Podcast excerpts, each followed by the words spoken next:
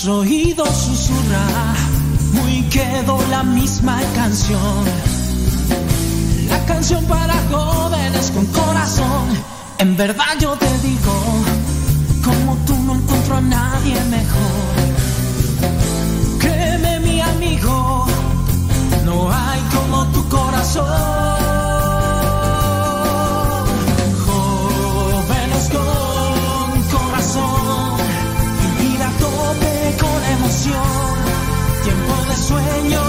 Sueños, fiesta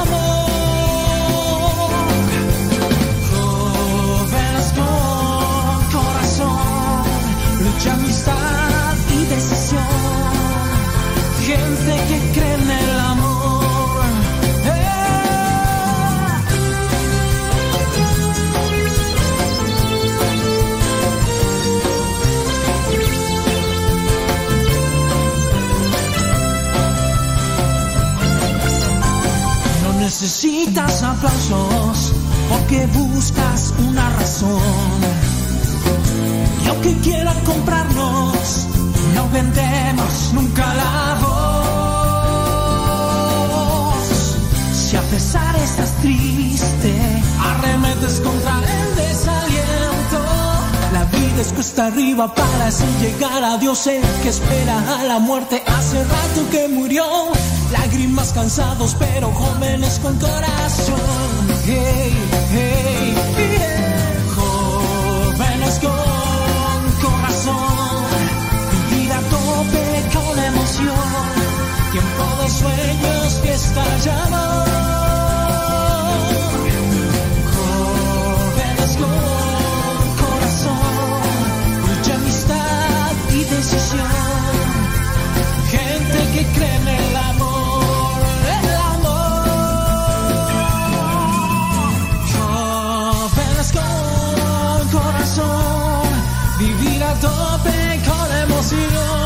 tiempo de sueños, fiesta y amor. ¿Y quiénes son? Jóvenes con corazón, mucha amistad y decisión. Gente, luchen, sean tercos, sale el sol. Dicen si se puede vivir de amor. Este es nuestro tiempo, tiempo de Lágrimas cansados pero jóvenes con corazón. Lágrimas cansados pero jóvenes con corazón. Lágrimas cansados pero jóvenes con corazón. Lágrimas cansados pero jóvenes con corazón. Con lágrimas cansados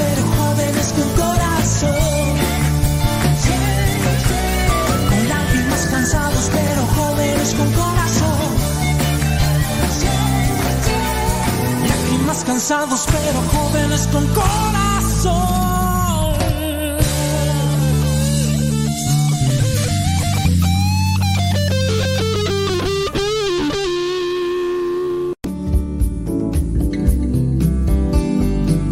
Buenos días. Iniciamos nuestra jornada poniéndonos en manos de nuestro Creador Pedimos su gracia para enfrentar como hijos suyos cada reto que la vida nos presente, acompañados de María, la dulce madre que nos invita a proclamar las grandezas del Señor.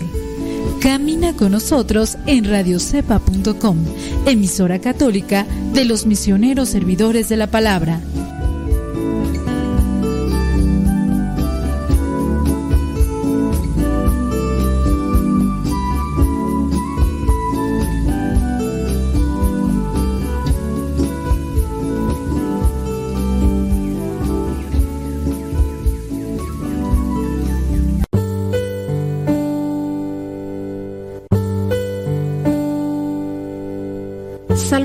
23 El Señor es mi pastor, nada me falta. En verdes praderas me hace descansar y a las aguas tranquilas me conduce. Me da nuevas fuerzas y me lleva por caminos rectos, haciendo honor a su nombre. Aunque pase por el más oscuro de los valles, no temeré peligro alguno porque tú, Señor, estás conmigo. Tu vara y tu bastón me inspiran confianza. Me has preparado un banquete ante los ojos de mis enemigos. Has vertido perfume en mi cabeza y has llenado mi copa a rebosar. Tu bondad y tu amor me acompañan a lo largo de mis días. Y en tu casa, oh Señor, por siempre viviré. Gloria al Padre, al Hijo y al Espíritu Santo, como era en el principio, ahora y siempre, por los siglos de los siglos. Amén.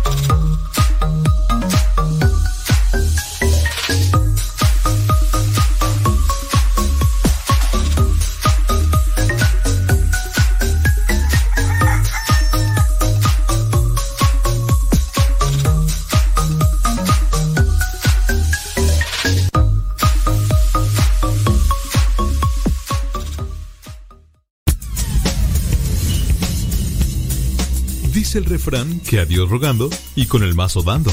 Y el que madruga termina más temprano. Inicia la mañana con una reflexión, aquí, en tu programa Al que madruga. Con el Padre Modesto Lule Zavala. Comenzamos.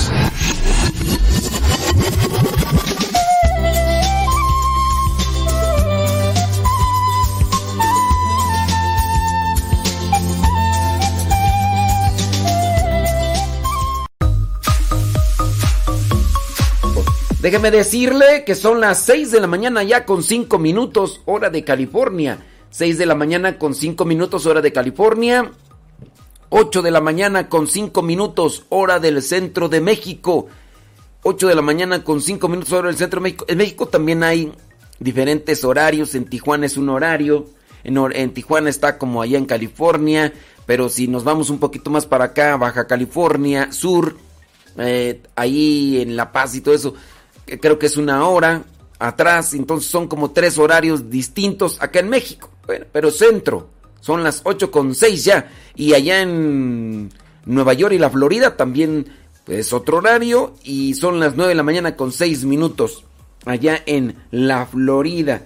En, Phoenix, Arizona, ¿qué hora es la Phoenix, Arizona? Déjame aquí, me meto al, al, al reloj y ya busco por aquí.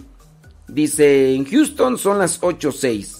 Ah, es igual que aquí en Houston. Em, en Phoenix, eh, Arizona son las 7, o sea, mm, una hora atrás. En Nueva York son las 9 con 6. Muy bien, pues ahí estamos, señoras y señores.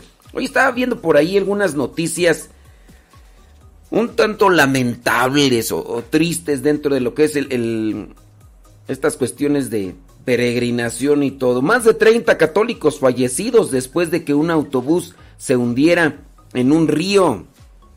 ¿Esto dónde sucedió? Esto sucedió allá en, en Kenia, en África. Al menos 33 personas, incluidos niños, murieron el sábado pasado cuando se dirigían a una boda y su autobús cayó a un río en el sureste de Kenia. Eh, más de 60 personas se encontraban en el autobús cuando se metió, pues se sumergió en el río mientras intentaba cruzar el puente. Los informes dicen que alrededor de 20 miembros del coro parroquial eh, de, la, de la y parroquia de Santa Cecilia, dos hermanos religiosos y varias niñas eh, perdieron la vida en el trágico accidente. Todos ellos estaban invitados a una boda de la parroquia de Joseph Nu en la diócesis de Kitui, en un territorio del este de Nairobi que sirve a más de 230 mil católicos. El autobús pertenecía al seminario menor en las imágenes de video revisadas, dice, se puede ver al conductor del autobús intentando conducir el vehículo por el puente sumergido antes de que cayera al río. Los lugareños y varias agencias de allá, de aquel lugar, incluidos buzos de la Marina de Kenia, fueron parte de la operación de rescate que logró salvar alrededor de la mitad de los pasajeros, según informes de los medios locales. Los medios también informaron que el conductor del autobús miembro de la orden religiosa de los hermanos de San Pedro Claver, había esperado dos horas antes de decidir intentar cruzar el río. Y sus compañeros religiosos, ambos han sido confirmados muertos. La boda fue una convalidación matrimonial por el hermano de un sacerdote. El padre dice, según informes, dos hijas y dos nietos. Bueno, esperar dos horas, pasamos, no pasamos, el conductor dijo, vamos a arriesgarnos y pues mira, más de 30 personas fallecidas y, y pues sí, no, lamentablemente este tipo de cosas ahí están y, y uno pues debe, debe también ser muy, muy prudente. Bueno, teniendo en cuenta cómo son las condiciones allá en, en Kenia, allá en África, aquí tenemos en la comunidad también misiones allá y sabemos de las de la situación o del, del ambiente, de, la, de las cosas, cómo se manejan, de este tipo de circunstancias materiales que existen.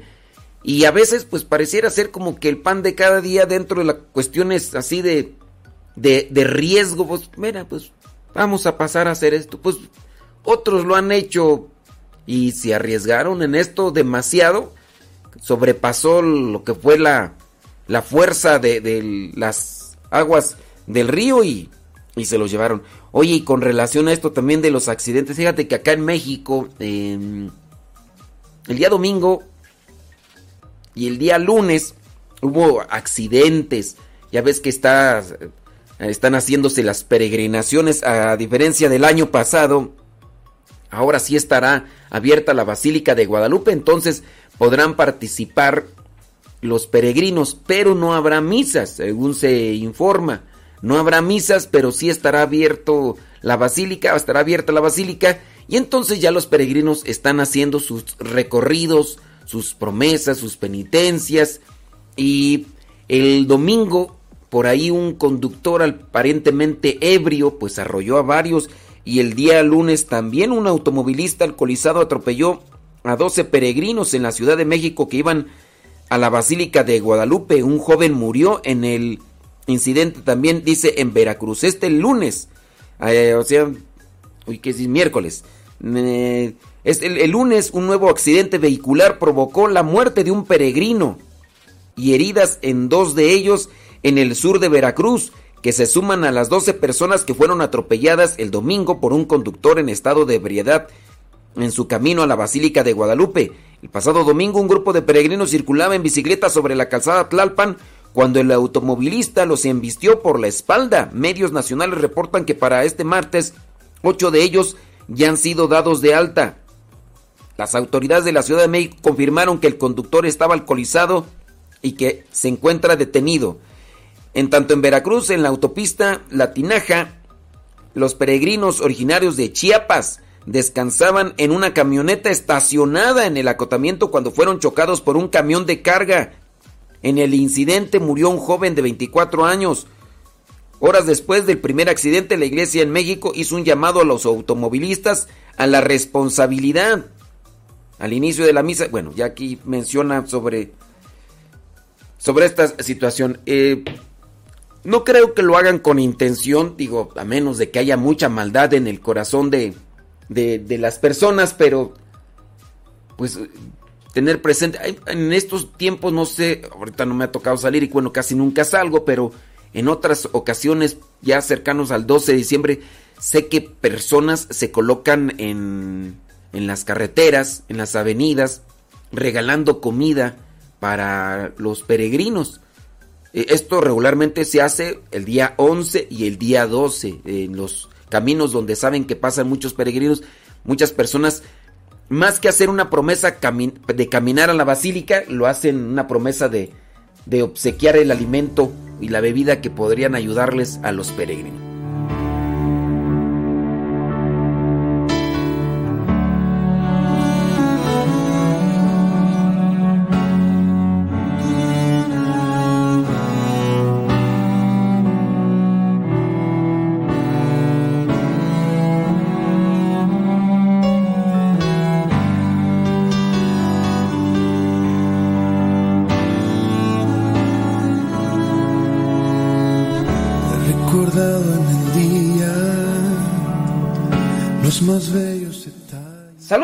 Prima Goya, hombre, que anda por ahí conectada. ¿Qué pasiones, Goya?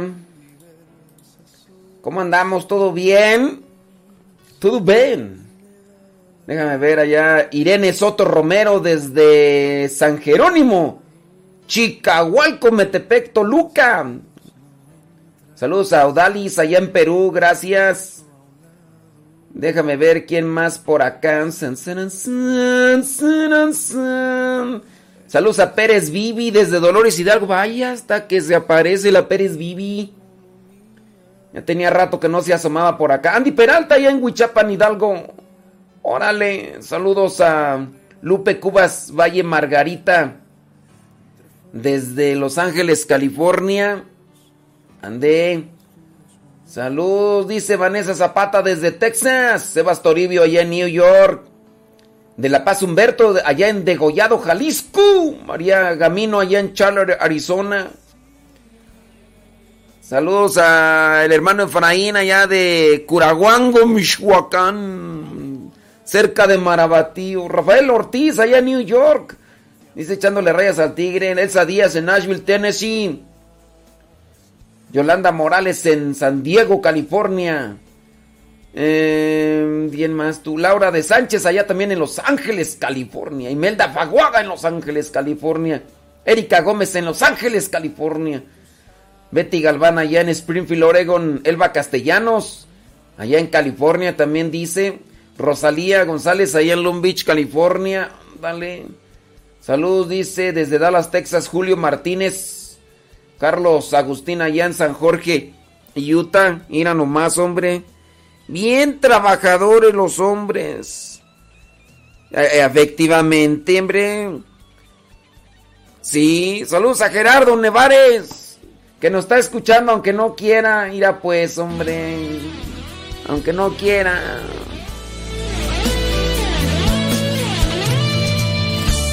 El día los más bellos detalles que a mi vida tú has en diversas ocasiones. Y me daba la cuenta de que te he olvidado,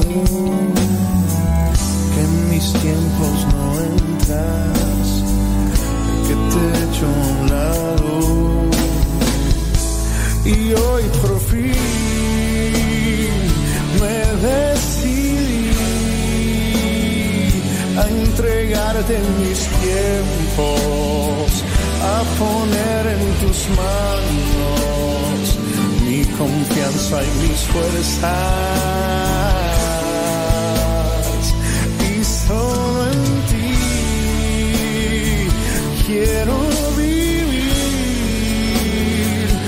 abrigarme en tu alma, cobijarme en tus alas.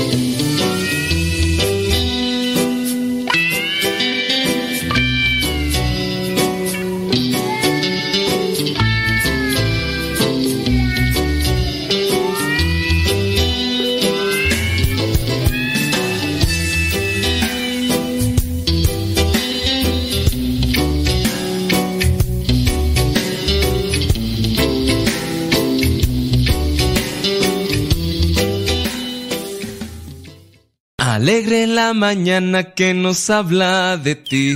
Alegre la mañana. Ya estamos de regreso en el programa Al que Madruga con el padre modesto Lule Zavala.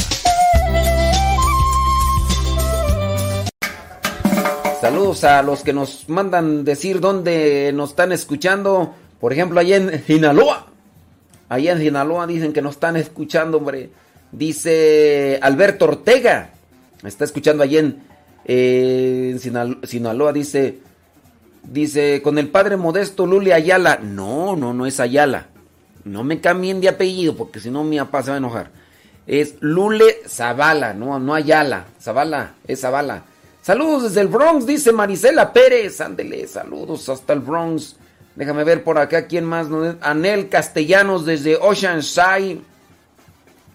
Antonio Santillán desde Marabatío, Michoacán. Saludos, dice desde Orange, California. Allá está Delfina. Déctor, saludos, gracias.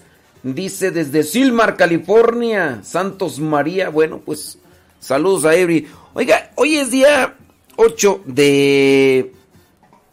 os- 8 de diciembre. Día de la Inmaculada Concepción. Y hay muchas cosas por ahí en ocasiones que hablar sobre este tema porque pues es necesario que ustedes conozcan. Déjame ver dónde tengo aquí la nota. Son, son, son, son, siete datos de la Inmaculada Concepción. Ahí te van. El 8 de diciembre la iglesia celebra la solemnidad de la Inmaculada Concepción, doctrina de origen apostólico que fue proclamada dogma por el Papa Pío IX el 8 de diciembre del año 54. ¿A quién se refiere la Inmaculada Concepción? La Inmaculada Concepción hace referencia a la manera especial en que fue concebida María. Esta concepción no fue virginal, ya que ella tuvo un padre y una madre humanos, pero fue especial y única de otra manera. ¿Qué es la Inmaculada Concepción? El Catecismo de la Iglesia Católica describe. Para ser la madre del Salvador, María fue dotada por Dios con dones a la medida de una misión tan importante. El ángel Gabriel en el momento de la anunciación la saluda diciéndole llena de gracia. En efecto, para poder dar el asentimiento libre de su fe, el anuncio de su vocación era preciso que ella estuviese totalmente conducida por la gracia de Dios. A lo largo de los siglos, la iglesia ha tomado conciencia de que María, llena de gracia por Dios, lo dice el ángel, que es mensajero de Dios, había sido redimida desde su concepción. Es lo que confiesa el dogma de la Inmaculada Concepción proclamado en el año 1854. La bienaventurada Virgen María fue preservada inmune de toda mancha de pecado original en el primer instante de su concepción por singular gracia y privilegio de Dios omnipotente, en atención a los méritos de Jesucristo, Salvador del género humano. El conflicto sin duda mental que puede atravesar en nosotros es ¿cómo puede ser esto posible? Pero si analizamos primeramente qué es la gracia, si entendemos qué es la gracia y si entendemos qué proceso necesitamos nosotros para poder recibir esa gracia, no es que Dios deposite la gracia en cualquier persona nada más al azar. También en cada uno de los seres humanos debe de darse cierto tipo de preparación pero hablando de alguien a quien es predestinada para ser la madre del Salvador, Dios concede este don especial. Pero primero hay que identificar qué es la gracia. ¿Qué significa llena de gracia? ¿Qué significa llena de gracia? ¿A cuántas otras personas más en la Biblia se les da este título o se les menciona de esa manera, e, estás lleno de gracia o estás llena de gracia. Eso es lo que también tendríamos que eh, analizar y estudiar. Esto se analiza y se estudia dentro de la Sagrada Escritura y también dentro de lo que vendría a ser la teología dogmática. Y ahí es donde nos faltan muchos elementos a muchos para entender y, y reflexionar. Es también algo como filosofar buscar qué es también lo que dice la historia y buscar también la luz del Espíritu Santo. Debido a la forma de redención que se aplicó a María en el momento de su concepción, ella no solo fue protegida del pecado original, sino también del pecado personal. El catecismo lo explica en el número 493, que los padres de la tradición oriental llaman a la Madre de Dios la Toda Santa, la celebran como inmune de toda mancha de pecado y como plasmada y hecha una nueva criatura por el Espíritu Santo. Por la gracia de Dios, María ha permanecido pura de todo pecado personal a lo largo de su vida. María fue concebida inmaculadamente como parte de su ser, llena de gracia, y así redimida desde el momento de su concepción, por una singular gracia y privilegio de Dios Todopoderoso y por virtud de los méritos de Jesucristo, Salvador de la raza humana, tal como lo explica el Catecismo en el número 492.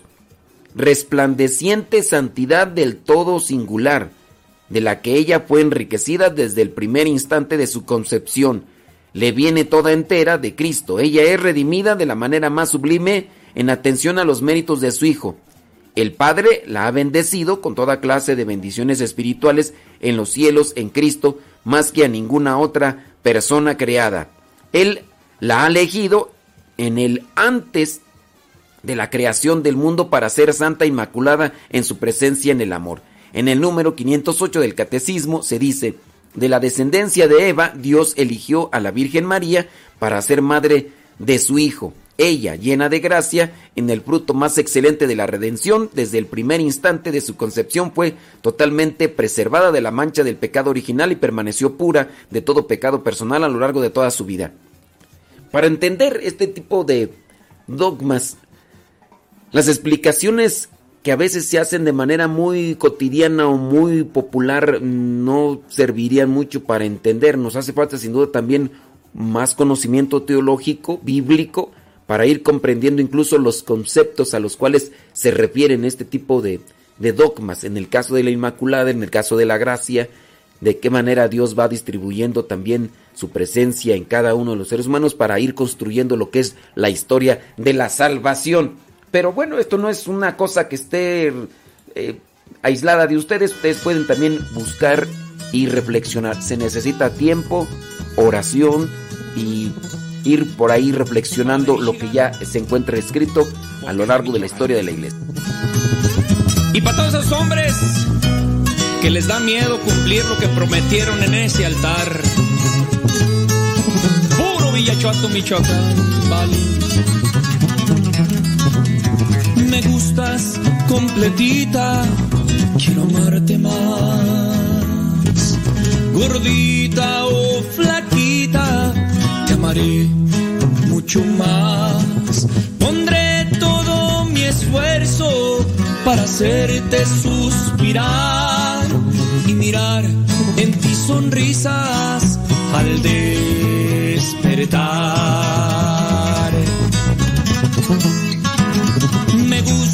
completita, quiero amarte más. Con tus gritos y tus dramas, amaré mucho más. Pondré todo mi esfuerzo para escucharte más y mirar tu alegría al platicar.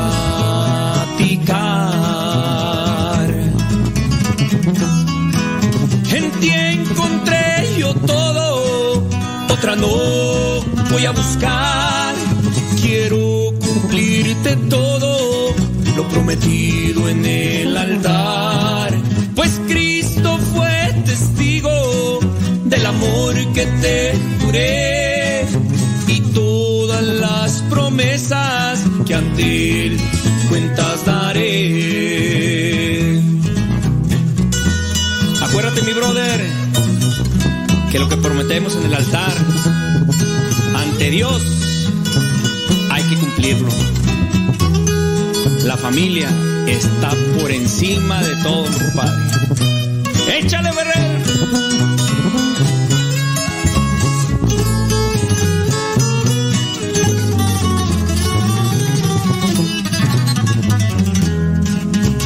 Me gustas completita, quiero amarte más. Con fajita o sin fajita, te amaré mucho más. Pondré todo mi esfuerzo para hacerte suspirar y mirar en ti sonrisas al despertar. En ti encontré yo todo, otra no voy a buscar. Quiero cumplirte todo,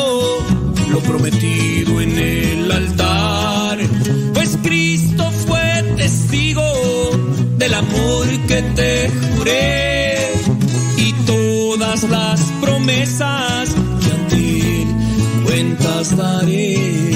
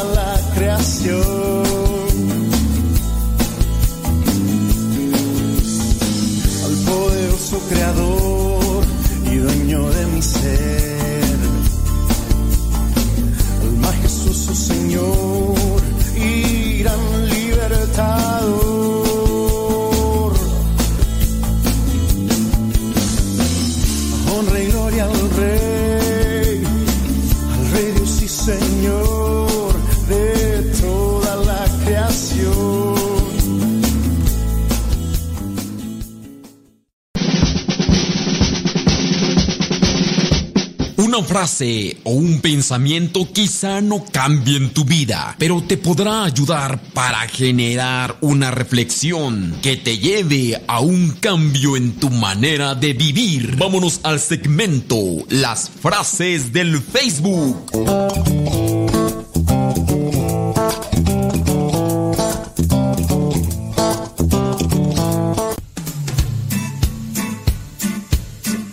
Tiempo, con el tiempo, para que lleguen a tiempo, que no se les haga tarde. A veces uno dice cinco minutos más de descanso, los que están todavía dormidos, ¿verdad? Los que están acostados allí cuando está uno en, en, en plena batalla y de me levanto, no me levanto, cinco minutos más. Es que tengo un sueñazo, ay, como que no me dan ganas. Eh, Hagan el esfuerzo de no, de no acostarse, no sé, póngale, súbale la radio, no sé, haga algo, pero no le dé chance porque, ay Dios, luego ya cuando uno menos se acuerda ya se nos pasaron más de 20 minutos, 30 minutos y luego uno va todo así, todo a la carrera y todo nervioso porque se está terminando el tiempo. Vámonos a esas frases del Facebook, criatura. Dice así esta frase. Los malos hábitos son más fáciles de dejar hoy que mañana. Los malos hábitos son más fáciles de dejar hoy que mañana. ¿O no? Y así igual con lo de la levantadita, ¿verdad? Es más fácil levantarte ahorita que más al rato.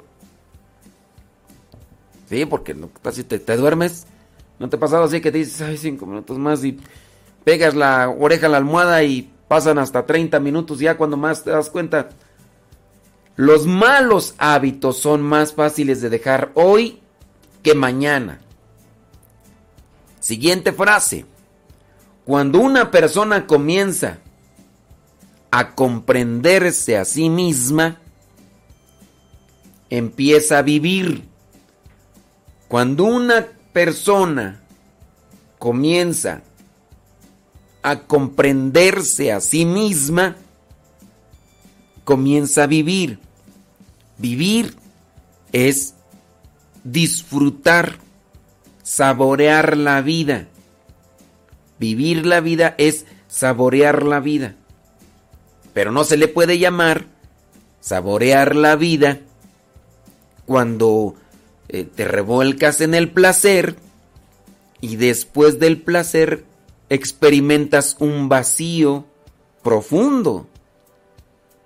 Pues sí, unos instantes estuviste en el placer, pero después son semanas o meses sumergido o sumergida en el dolor y el sufrimiento y en el reproche, en el reclamo, en el sinsentido de la vida y pues. Otra frase. Dar ejemplo no es el no es la principal manera de influir sobre los demás. Dar ejemplo no es la principal manera de influir sobre los demás.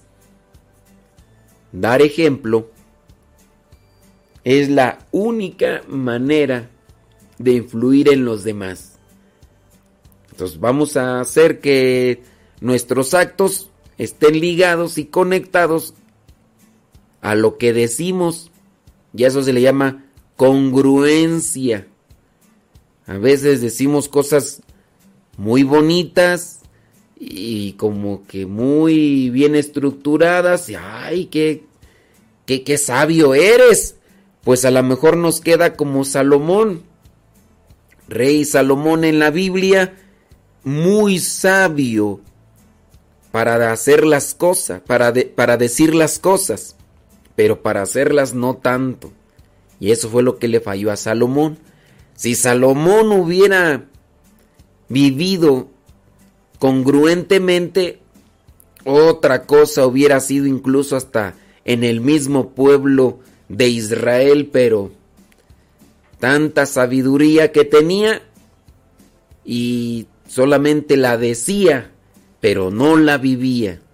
Y a lo mejor nosotros no tenemos ni siquiera una décima parte de esa sabiduría, pero que la poquita que tengamos nos ayude para pues para tomar buenas decisiones tan sencillas, incluso hasta mira, sabio no solamente es el que descubre el hilo negro, sabio es el que elige todos los días el camino que es mejor para su vida, aunque le cueste. Le elijo saludar a esta persona que nunca me saluda. O también me quedo callado y no le saludo. A ver, ¿qué, qué cosa elegiríamos? Voy a saludar a esta persona aunque nunca me saluda y no voy a tratar de ser alegre el día de hoy.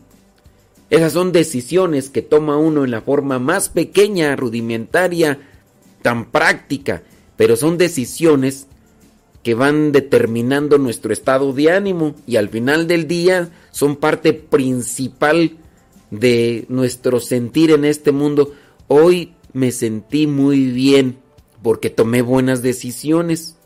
Y hablando de tomar buenas decisiones, pues hasta en eso, ¿qué tomas o qué comes? El doctor te dijo que ya no andes comiendo tanto de esto porque has exagerado y ahora por eso tu organismo lo está resintiendo, pues bájale. Ay, pero es que está resabroso esto que estoy tomando o comiendo, pero te va a afectar no vas a, eh, no puedes incluso hasta desenvolverte en tu vida cotidiana bien, pues no importa, no, hasta en eso hay que tomar buenas decisiones. Estás casado, tienes hijos, ¿qué tienes que andar por allá de ojo alegre? ¿Para qué andas allá de ojo alegre? Mejor ya. Ahorita sí, pero vendrán las consecuencias y después será un mar de lágrimas. Buenas decisiones entonces, pues hay que, hay que buscar tomar siempre lo mejor, aunque en el momento no nos sepa nada, pero con el tiempo vamos a estar más en paz y felices. Otra frase, si lloras por lo que no tienes, no podrás sonreír por lo que te rodea. Si lloras por lo que no tienes, no podrás sonreír por lo que te rodea. ¿Y cuántas de las veces no vivimos persiguiendo algo sin disfrutar lo que tenemos aún todavía entre nosotros? Ah, yo quisiera esto. Y se nos olvida disfrutar lo que ya tenemos. Y después nos convertimos solamente en cazadores, cazadores de sueños. Ay, mi sueño es tener esto y ya lo tienes. Después, ¿qué pasa? Como te enfocas solamente en buscar cosas, y ahí es donde se encuentra tu felicidad, cuando ya la tienes, tu felicidad se desvanece. Y después tendrás otra cosa. Y así, una persona, por ejemplo, hablando de los celulares, busca una persona tener un celular en específico. ¿Por qué quiere tener ese celular en específico? A veces ni sabe y quiere tener ese celular porque es el que está de moda, es el que todo mundo presume y la persona sin duda también falta en autoestima pensando que al tener eso que los demás pregonan y empiezan a decir que les da felicidad o que está muy chido, piensa que también va a tener la misma alegría que la otra persona en apariencia tiene. Y ya compró el celular, gastó todo lo que tenía, pero ya después de un cierto tiempo, ya otra vez, ¿por qué? Porque ya están promoviendo otra cosa y ya aquella felicidad que tenías poco a poco se va disipando. Por andar persiguiendo solamente las cosas o placeres, gustos o cosas materiales, no disfrutamos lo que tenemos. Y así también con la cuestión de las personas. Siguiente frase. Lo que es, es. Lo que será, es lo que haces. Lo que es, es. Lo que será, es lo que haces. El presente, el presente genera un futuro. Lo que será, es lo que haces. Lo que será, es lo que haces. ¿Qué estás haciendo? Pues ojalá y tomemos decisiones acertadas. ¿eh? ¿Cuántas veces eh, no hacemos propuestas o, por ejemplo los que dentro del sacramento del matrimonio prometo esto, lo otro, aquello? Bueno, pues ese es tu sueño y te comprometes a hacer esto, estar contigo en las buenas, en las malas, ser dichoso, ser feliz.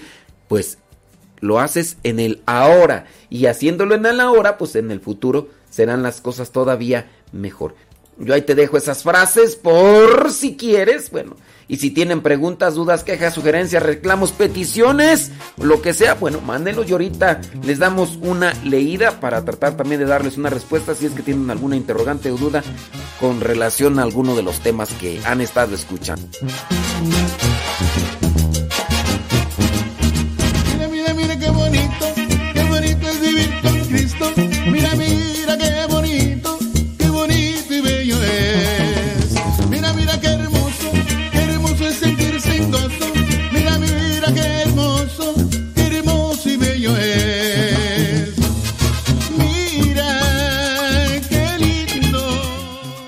Ay, María, ay, María, dice que, que ya va tarde, hombre. Se le hizo tarde a María, ya en Bronx, New York. Ya va tarde para el trabajo. ¿Pero por qué, María? Marta López, allá en Los Ángeles, California, gracias. ¿Pero por qué, María? ¿Te diste un chance ahí de descansar un poquito más, María? Saludos.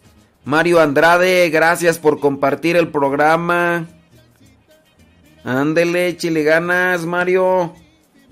Con todo. Díceme ver, déjame ver por acá. Saludos a Jerónima Huerta desde Panorama City, California. Lupe Barriga, allá en Marión, Carolina del Norte. Saludos a María Gamino, allá en Chandler, Arizona. Dice saludos a su nieta Catalina, que está cumpliendo seis años.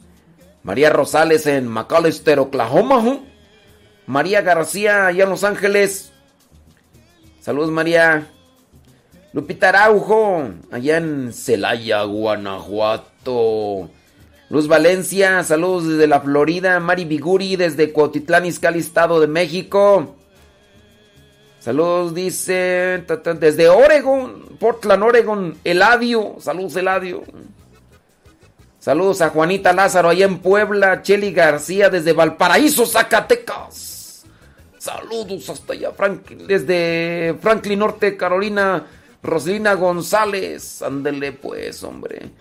Juan Huerta, saludos. Juan Carlos Huerta, saludos de New Haven, Connecticut.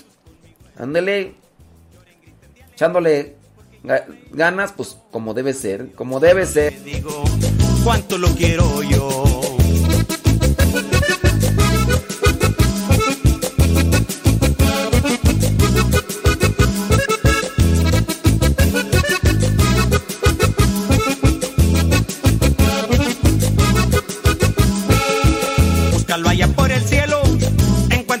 camino, ahora te amigo de él, porque es un gran peregrino. Ya se van los misioneros, ya se van a predicar, van a sembrar la semilla para poder cosechar.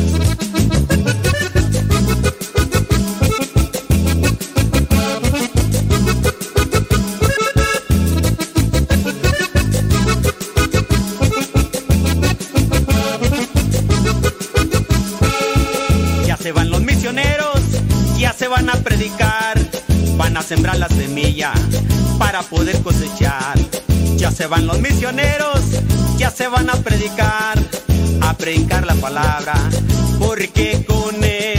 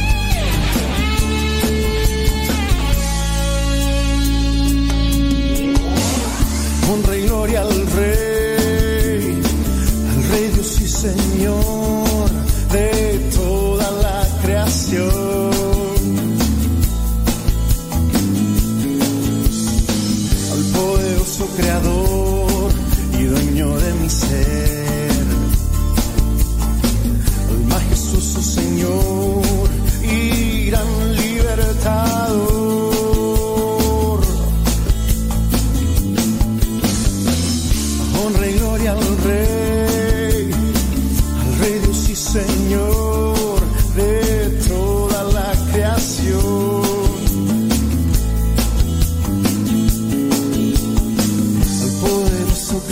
Radio, súbale a la radio, dice, ¿quién dice por acá? Dice Anel Castellanos, por favor léame. Pero, ¿qué, qué, qué mandaste decir, hombre, Anel, hombre? ¿Qué mandaste decir? Déjame ver por acá quién está. Mari López, allá en Oklahoma. Dice que salude a su mamá que se llama Eugenia. Eugenia Ballesteros, saludos a ella. Lice Luna, nos está escuchando allá en Oxnard, California. Gracias. Griselda Lozano, allá en Querétaro. Saludos a María Dolores, allá en San Bartolo, Ameyalco, ciudad. Ciudad de México. ¿No es Estado de México? Bueno, dice que es Ciudad de México, San Bartolo Ameyalco. Bueno, saludos. Saludos hasta Chicago, dice Vero Alvarado. Gracias. Déjame ver quién más se asoma por ahí. Eh, Irene Soto Romero en Chicahualco, Metepec, Toluca. Ándele pues. Saludos a Jorge Luis Lara hasta Huntsville, Texas. Saludos a Víctor Aguilar desde Hermosillo, Sonora, que anda ya en la chamba escuchando a todo volumen. Arturo Labra desde Norte Carolina. Gracias. Dentro de las tradiciones que nos que, que tenemos dentro de la iglesia, estando yo ahí buscando, en, en el tiempo de Adviento, dicen, yo no había escuchado, aquí en México dicen que hay una tradición, a ver, los que sean de estos lugares, a ver si me confirman. La tradición del niño perdido. Yo no la había escuchado esta tradición. Las tradiciones pueden alimentar la fe. Hay que tener también mucho cuidado porque hay tradiciones que de repente al no tener un cuidado y una norma se deforman. Y lejos de alimentar nuestra fe, nos, la contaminan, la intoxican. Dice, el Día del Niño Perdido es una especial tradición de la zona norte del estado de Veracruz, que se celebra el 7 de diciembre, víspera de la solemnidad de la Inmaculada Concepción, y que está inspirada en un momento de la vida del niño Jesús cuando se pierde en el templo, ¿no? Dice, mm, ¿cómo es la tradición esta? Tú? Dice, esta bella tradición se basa en el pasaje que ya mencioné de cuando Jesús eh, se pierde y José y María lo encuentran en el templo. El Día del Niño Perdido recuerda este hecho de la infancia de Jesús. Esta tradición se celebra año tras año y de generación en generación, según informa la Arquidiócesis de Jalapa. ¿Alguno de ustedes que ande por allá que, que me diga qué onda? Yo no había escuchado la verdad. Un signo muy característico de esta tradición que se celebra de manera especial en la localidad de Tuxpan, Veracruz, es que los niños caminan junto con sus padres, jalando carros de cartón que llevan velas encendidas. Los niños disfrutan de este recorrido nocturno por las calles principales que también están adornadas con velas. Con este signo de las luces se muestra a Niño Jesús el camino de regreso a casa. Antes de iniciar el recorrido, los niños asisten a la iglesia junto con sus padres para participar en la misa, recibir una catequesis donde se proclama el Evangelio de Lucas.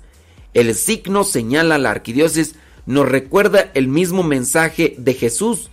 Yo soy la luz del mundo, el que me sigue no andará en la oscuridad, sino que tendrá la luz de la vida y estoy mirando las imágenes y los carritos como de cartón, pues ahí están. Y pues no sé, ¿quién de ustedes? Yo es, yo es primera vez que lo había, que, que, lo, que lo mire, primera vez que lo veo y pues... Y a su par, pues también encontré por ahí algunas, dice, tradiciones de Adviento que, que se celebran en diferentes partes del mundo, dice aquí. Entonces, esta tradición de lo, del niño perdido. Hay una canción, ¿no? Incluso de banda que se llama El Niño Perdido. Nomás que no me acuerdo ya. Tradiciones de Adviento. Una vela en la ventana. Aunque era costumbre más popular en los años allá 70 y generalmente típica. Mmm, generalmente típica de la Irlanda rural. Los católicos irlandeses colocaban una vela en la ventana para dar la bienvenida a José y María, honrando su búsqueda de un lugar donde descansar. Lo ideal es que la vela sea encendida y apagada por alguien que se llame María en la familia. Entonces una vela en la ventana y ahí está la fotografía, así encienden una vela en la ventana y como esa es una tradición allá en Irlanda. Otra, Dice el calendario de Adviento hecho de abeto en Alemania. El calendario de Adviento se hace a partir de una corona de ramas de abeto decorada con 24 cajitas, como el calendario de Adviento habitual. Se abre una caja cada día para revelar un pequeño regalo. O sea que dentro de, de cada cajita ponen un regalo y son 24 cajitas ¿Y por qué 24? Pues de ser por... Ah, ya. O sea, en diciembre comienza el día 1, 2, 3 y hasta el día 24 se van abriendo. Entonces por eso le llaman calendario de Adviento. Aunque el Adviento pues no comienza el primero de diciembre, sino el primer domingo. No, o sea, son cuatro domingos, o sea, pero no, no es el primero de diciembre. Pero sería interesante, ¿no? Así como que un calendario de Adviento y que en cada cajita ah, un regalo. Otra tradición, el Christkind. En Alemania se designa a una niña pequeña para ser el Christkind o niño Cristo y es vestida como un ángel de blanco y oro con una corona sobre sus rizos dorados. La niña se une al desfile que se celebra antes de la apertura del mercado navideño anual que empieza el viernes antes del Adviento. La designada Chris Kine también desempeña más de 150 labores en la comunidad. Pues ese es algo de lo que dicen son tradiciones en el mundo en tiempo de Adviento.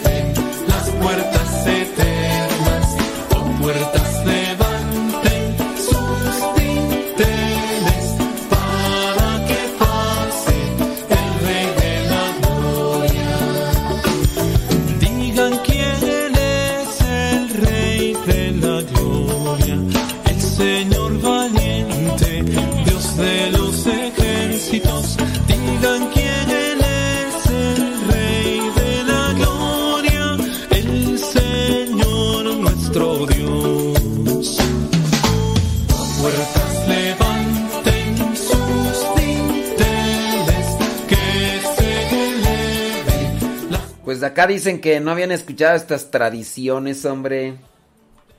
Pues yo no, yo no. Dice, yo no había escuchado nada de esa tradición. Yo crecí en Ciudad de México, Estado de México, y la verdad no creo que tenga algo que ver en la celebración un día antes de la festividad de la Inmaculada Concepción. Bueno, pues es que. este.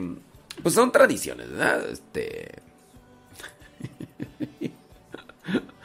Ay, Dios mío.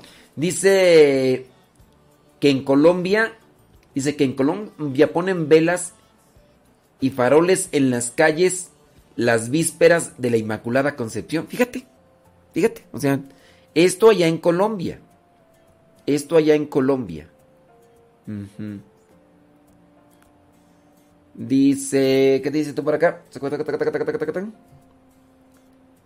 Eh, Álgame. Bueno. ¿Alguno de ustedes es de por allá de Veracruz? Saludos a San Juana Castañeda, allá en Laredo, Texas. María Magdalena, en San Fernando, California. Dice Rafael Solís, una pregunta, dice, hoy que hablamos de la Inmaculada Concepción, una vez me preguntaron cómo nosotros los católicos hablamos de María y le oramos, donde sea, pensamos la ella como unipresente, cuando solo Dios lo es y no, supo, no supe y lo es y no supe cómo contestar. Este A ver, como que no le agarro tú. Hoy que hablamos de la Inmaculada Concepción, una vez preguntaron cómo nosotros los católicos hablamos de María y le oramos donde sea. Pensamos la ella como unipresente. ¿Qué es unipresente? Será omnipresente. ¿O, o qué será? Bueno, tenemos que remarcar algo. Quien de ustedes piense que María es omnipresente, está equivocado. El único omnipresente es Dios. La iglesia nunca dice que la Virgen María sea omnipresente. O sea, que esté en todas partes. La iglesia nunca lo dice. La doctrina nunca lo dice. El catecismo nunca lo dice. Si ustedes lo piensan, están mal. El único que puede estar en todas partes a la vez es Dios. Dios es el único. Eso no lo dice la iglesia. Si tú lo crees, ahí sí ya estás mal. La iglesia nunca lo dice. ¿eh? Si, es, si es eso, porque no sé si es unipresente de otra cosa, pero...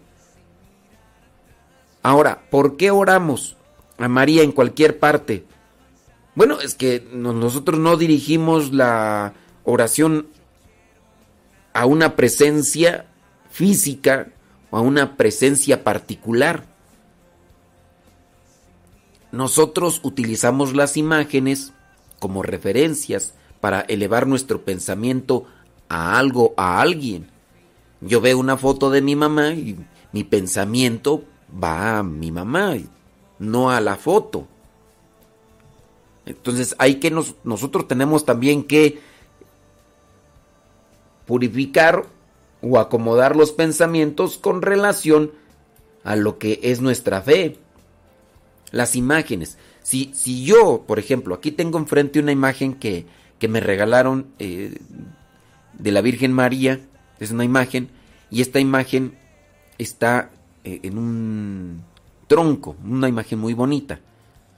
Eh, cuando yo estoy haciendo la oración ante la presencia de una imagen que me inspira, orar, no le estoy dirigiendo la oración a esa pieza de madera o esa pieza de...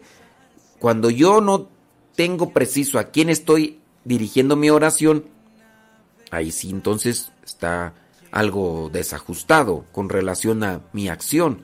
Pero si hay personas, hay personas que creen que las imágenes en sí tienen un poder o que son entidades espirituales. Y eso no es. Eso no es. La, persona no ha logrado purificar o discernir bien lo que vendría a ser su fe.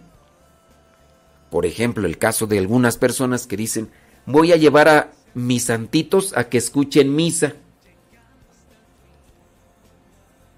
Y si yo llevo a mis santitos a que escuchen misa, entonces yo estoy creyendo que las imágenes materiales o físicas tienen un cierto tipo de poder o que tienen un cierto tipo de necesidad espiritual.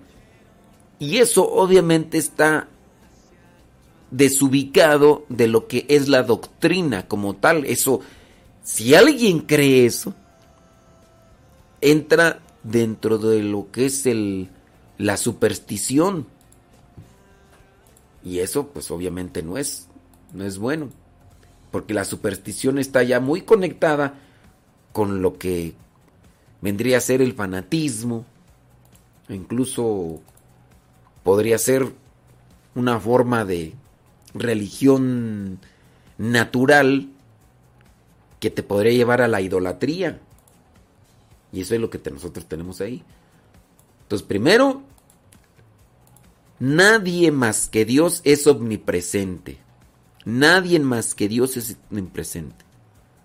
No se puede estar en todos lados al mismo tiempo. O estás aquí o estás allá. Solamente Dios es omnipresente. Yo dirijo mi oración a un santo para pedir su intercesión, no porque esté aquí, porque sé que está en el cielo.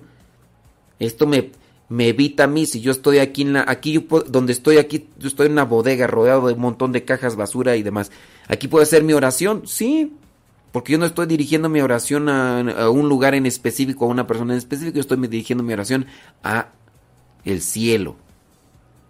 Y, y así. No, no quiere decir que necesitamos cierto tipo de casetas especiales para que nos escuchen a quienes dirigimos nuestra oración. Si es que ustedes creen eso, ahí, ahí están mal. Pero bueno, no sé a qué se refiere Rafa con relación a eso del omnipresente. Si es que es eso de omnipresente, pues, pues eh, eso, eso podría ser. Entonces, nadie más que Dios es el único omnipresente, omnisciente y omnipotente. Saludos, dice para Miguel Lule, que nos está escuchando en el trabajo. Dice Araceli Lule. ¿Allá en dónde tú? ¿Quién sabe dónde andarán? Pues pónganla allí. Parientes, pónganle ahí. Luz Ma GC, allá en Chautla, Puebla. Ándele. Ah, ándele pues.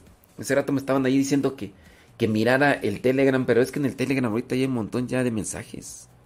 Sí. Estaba, estaba leyendo aquí lo de las diferentes tradiciones. Ahorita las vamos a seguir leyendo. ¡Súbale a la radio! ¡Súbale a la radio porque no lo necesitamos! Déjame ver por aquí. Y ahorita.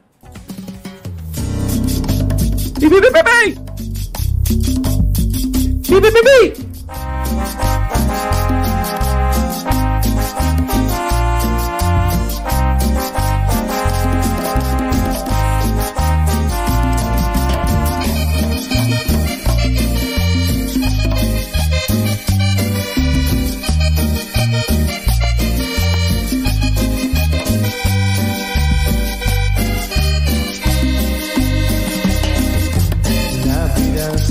pues todo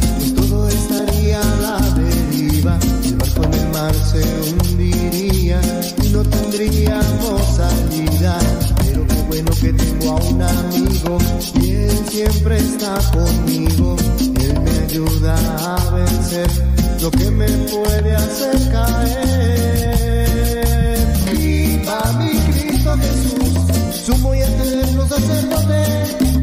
Mi vida sin Señor creador de las misiones, enséñanos a ser como tú, nunca nos dejes de tu mano,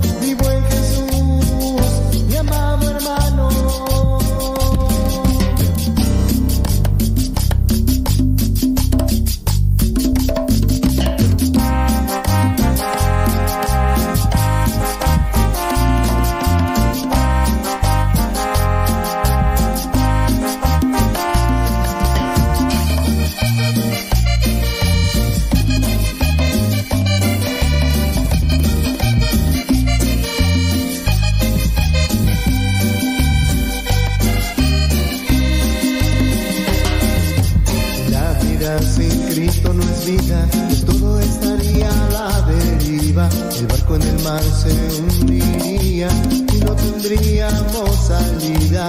Pero qué bueno que tengo a un amigo y él siempre está conmigo. Él me ayuda a vencer lo que me puede hacer caer.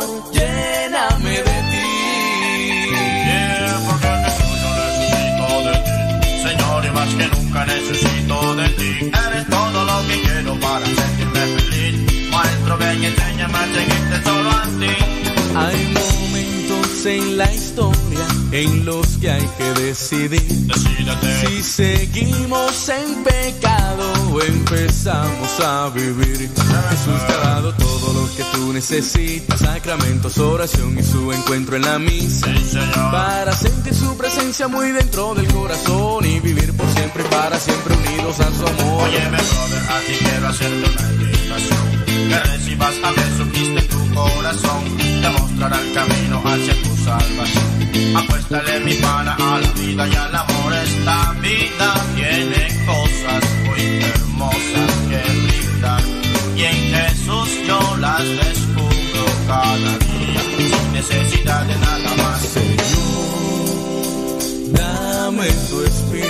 Dame tu espíritu, Señor. Jesús, quiero ser feliz. Porque yo necesito de ti. Señor, y más que nunca necesito de ti. Jesús, te damos gracias por toda tu creación. Hacemos nuestros brazos en señal de adoración. Solo a Cristo quiero alabar. Solo a Cristo quiero adorar. Cuerpo, mi alma y pensamientos para Él será.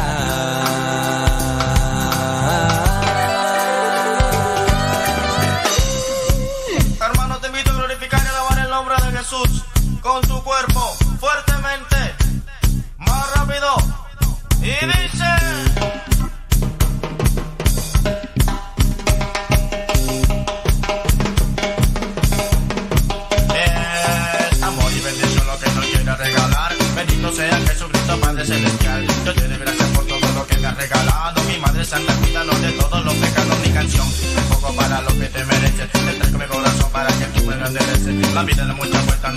A parar. Lo que yo tengo seguro que nunca me vas a abandonar. Quiero ver muchos soldados marchando para Jesús. El ejército de Cristo va guiado por su luz.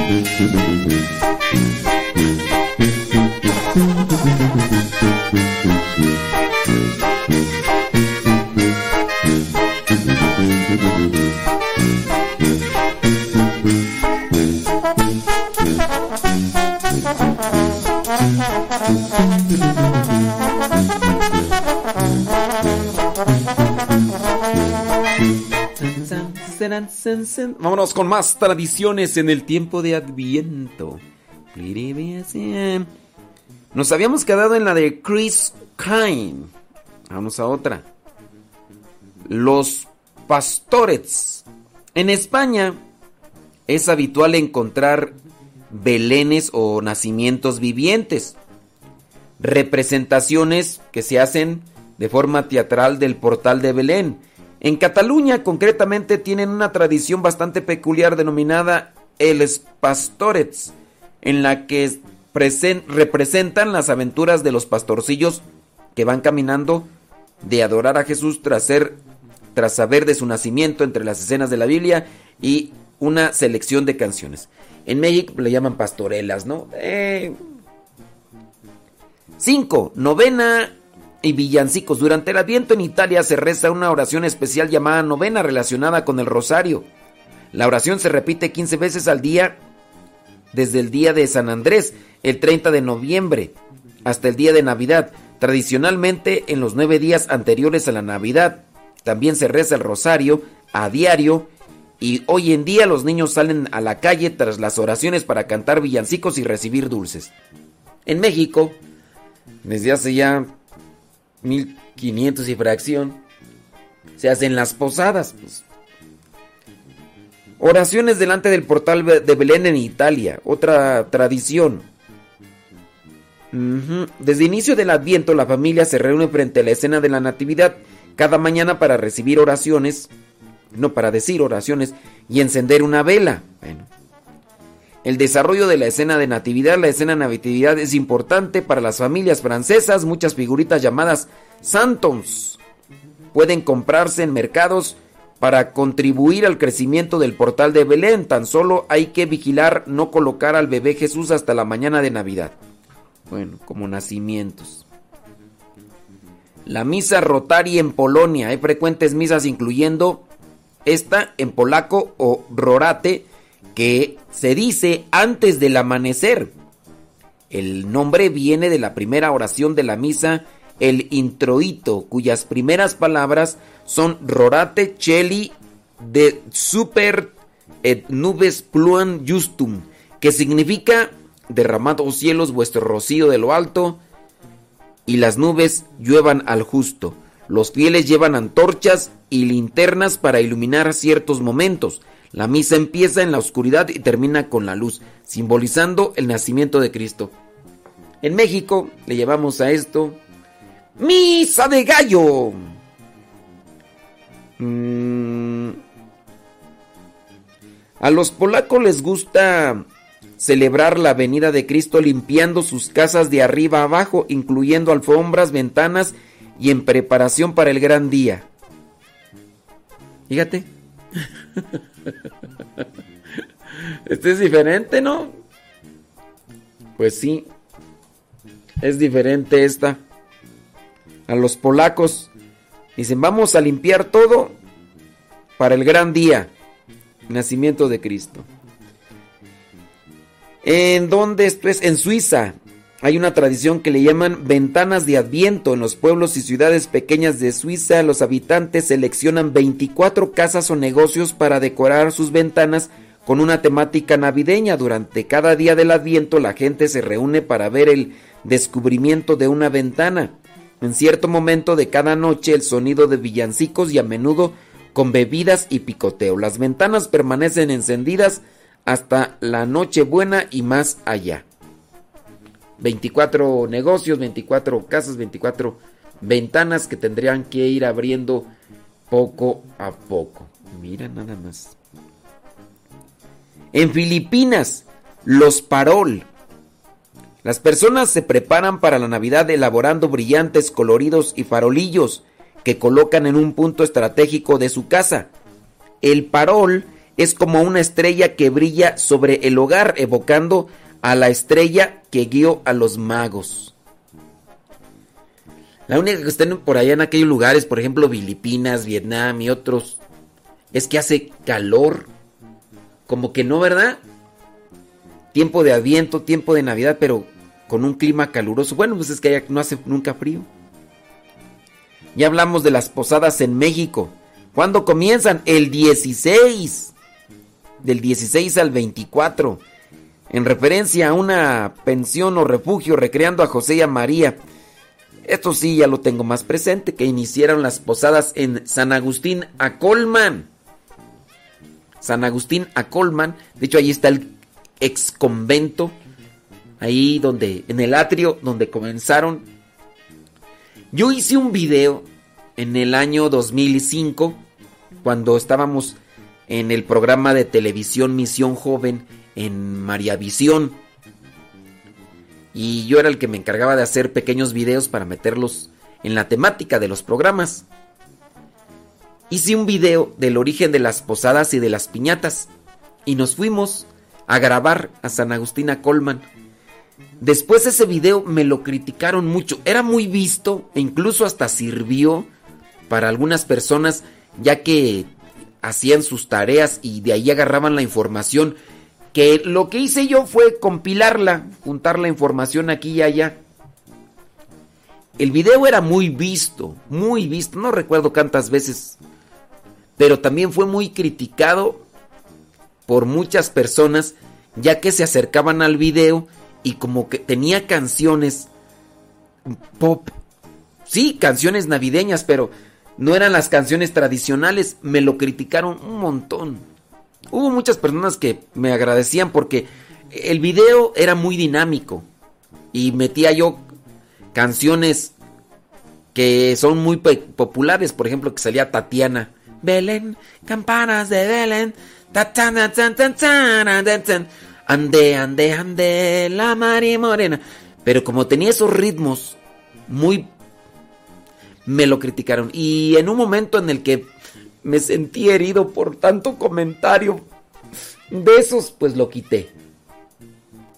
Lo quité y... Ya no está en internet. No sé si alguien más lo haya subido, pero lo quité. Porque de repente leí tanto mal comentario que me... Que, que me lastimó en mi corazoncito de pollo. Y dije yo, está bien, para que ya no me estén criticando porque se supuestamente no hice nada bien, entonces lo voy a quitar.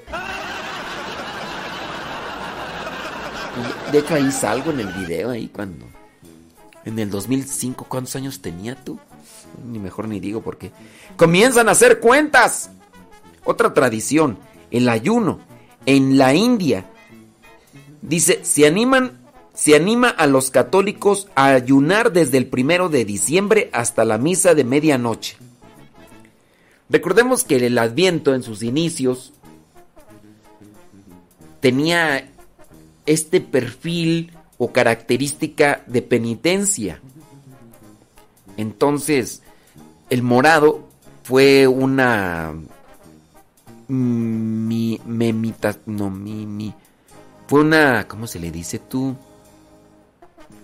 Este mimetismo mimetización de cuaresma. Y entonces, en los primeros años, cuando se celebraba el adviento, se hacía de una forma penitencial, sacrificada, y había ayuno, y...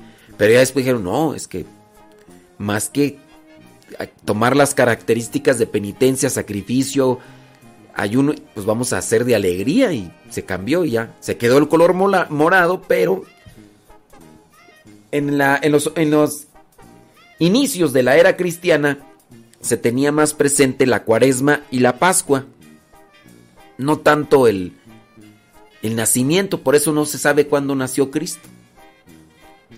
Porque no era...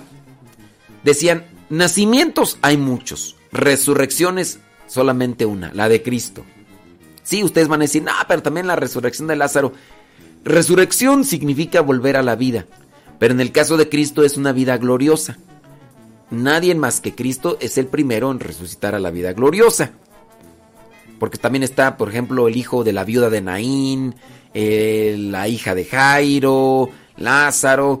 resurrección es volver a la vida, ¿verdad? Pero hablando de una vida gloriosa como la de Cristo, pues nada más Cristo. Última tradición en tiempo de Adviento, dice, eh, como en la mayoría de los países latinoamericanos, los brasileños presentan una atención particular a su portal de Belén, pero también les gusta representar el juego de os pastores, así le llaman, los pastores, una inusual visión de la historia de Navidad en la que raptan al bebé Jesús recién nacido. Pero ¿por qué lo raptan? Habrá Dios. Listo. Ahí están las tradiciones en tiempo de Adviento.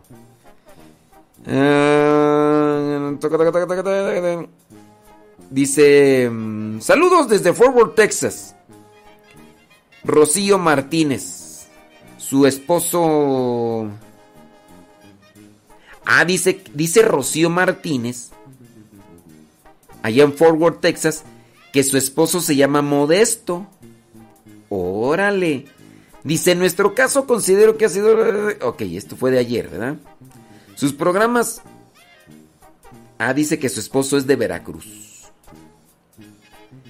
Dice, me han sido de gran ayuda, los escucho. Dice, me alegra el día con sus ocurrencias. Aprendo más mi fe con los temas que nos imparte y hasta en días en que me siento decaída por las situaciones, me ayuda con alguna frase o palabra a recordar que todo es para gloria de Dios y que siempre está Él a nuestro lado. Gracias por toda su dedicación, dice Rocío. Bueno, Rocío Martínez. ¿Te acuerdas cuando nos escuchaba Chío? Chío Martínez allá en... En Dallas, Texas. No, allá cuando trabajaba en el restaurante. ¿Quién sabe qué pasaría con Chío Martínez tú? ¿Te acuerdas con... Incluso trabajaba ahí con Doña Lila. No, ya. Yo creo que ya nos dejaron de escuchar. ya no nos escuchan. ¿Será que todavía nos escucha Doña Lila? Doña Lila nos escuchaba porque Chío, que trabajaba ahí en el restaurante en la mañana, tenía dos trabajos. Y ella, ¿de dónde es originaria? Chío. De, de San Luis Potosí, ¿no? De hecho, creo que ella, creo que se iba a venir a México creo que había juntado un dinerito y quería, se iba a venir acá con su hermana a México. Algo así había yo escuchado. Algo así yo había escuchado. No me creas, a mí no me creas, pero... Algo así. Sí, padre, yo me acuerdo que la mencionaba, dice. A mí también me dicen chío de cariño. Dice Rocío. Chío Martínez, pues es, te digo pues que hasta... Hasta se apellidan casi igual. No sé cuál será tu segundo apellido, pero ella era Chío Martínez. Ah, dice esta Chío, dice. Dice que también es de, San Luis Potosí. Su esposo es de Veracruz, pero también ella es de San Luis Potosí. Dice, pero lo único que ella no vive en Dallas, ah, entonces no es la misma.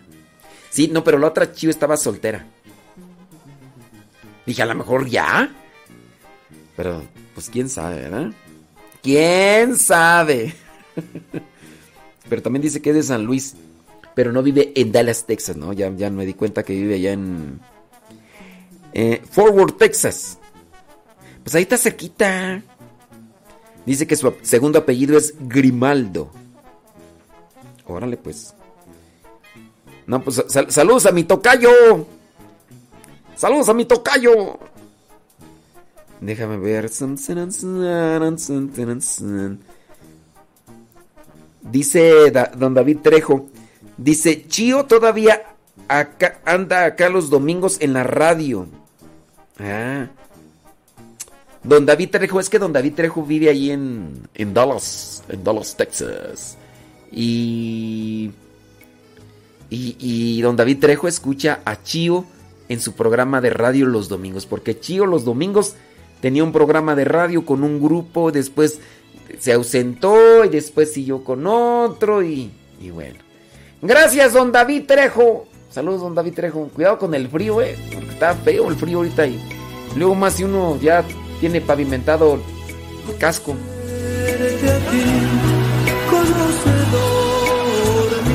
Yo de por sí me gustan las cachuchas. Ayer me regalaron dos cachuchitas, una blanca y una azul. A mí me gusta la cachucha. Y más ahorita en estos tiempos de frío, porque como el casco ya está medio pavimentado, pues que si me acuerdo de Amalia Bejarano de Sinapecuara, Michoacán, ¿sabe algo de ella? Amalia Bejarano. Eh, no sé quién será Amalia Bejarano tú. Yo sé de, de Sandra Bejarano, de Vicky Bejarano, de Amalia no, no ella no la. De hecho, Blan, este Sandra Bejarano, Vicky, Vicky era de nuestros tiempos, Zul. Vicky era de nuestros tiempos. De hecho, Vicky, yo la recuerdo bien porque tuvieron un accidente las cepas allá cuando iban para Monterrey y entre ellas iba Vicky Bejarano. Y yo este, buscaba la manera de llevarles de comer. Les decía a las gentes, ay, apiádense estas muchachas que están ahí en el hospital. Y les llevábamos de comer. Y, este, y ahí platicamos con la Vicky. Vicky Bejarano y Sandra Bejarano. Pues ellas allá en su rancho. Y ya están casadas, ya tienen sus, sus chukis, ya. Y... No nos escuchan, día vez les invité a que nos escucharan. Pero Amanda de... No, no. No, fíjate que no, yo esas no las... No lo ubico. Sí, no, no, no, no sé. Ella no la ubico tú. Amalia, no Amanda, Amalia. No, no, no la ubico. A, a, a, a Sandra sí la ubico muy bien. Uy, ¿quién no va a ubicar a Sandy? Le decíamos, no, ¿quién no va a ubicar a Sandy Bejarán? Si sí, desde que llegó la formación, claro. ¿Cómo se llama? ¡Oh, cielos! Sí, ¿quién no va a ubicar a Sandra? No, no. ¿A poco tú también ibas ahí en el autobús este Zul? Ah, ah, ya. Miren, Zul estaba de misión en Monterrey. Pero ella iba en otro autobús. Y en el autobús iba Meche, Meche de Saltillo, iba Vicky y no me acuerdo quién más. Iban, iban, como unas dos o tres, pero entre las más delicadas pues era, era Vicky Meche, de las que recuerdo yo. Sí, no, pues que no se va a acordar de Sandra, no, no, no. No, es que Sandra. bueno, Vicky también, pues Vicky, pero Sandra es Sandra. No, si conocieran a Sandra, no, ya está casada. Mis respetos, mis respetos. Mis respetos para todas, ¿verdad? Pero sí, ya está casada. Sí, ya, ya. Sí, pero ya en su rancho. Por ahí este... Ahí les mandamos el Evangelio. ¿Quién sabe si lo escuchen? ¿Quién sabe si lo escuchen? Pero por ahí tengo el... De, de hecho, no sé si estén en, en el Facebook. No, no, sé si estén en el Facebook Zul. Pero sí de Amalia no... No, ya no la conozco. No, no lo ubico. Sí. Eh, sí, no, no, pero a Sandra sí. ya asociate, muchacho. No, sí. Ni respetos. Uno como quiera, las criaturas. Ya, ya, ya. Vámonos.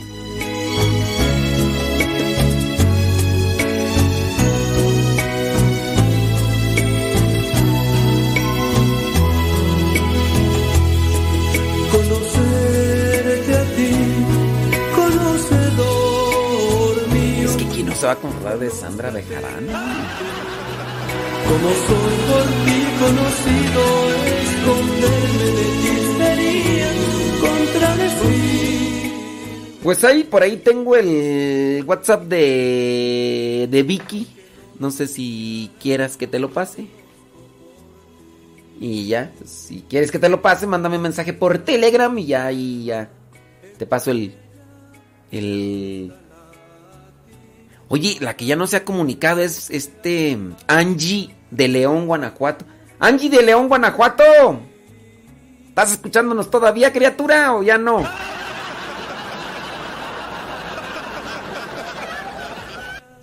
Angie, oye, es que hace un tiempo me mandó un mensaje por ahí y ya no le contesté y, y ya no supe, pero Angie de, de- Angie es también de tu generación. Que no se hablen entre ustedes. ¿Quién sabe por qué no? Pero Zul, ahí también está Doris. Doris también es de tu generación, Zul. No te hagas.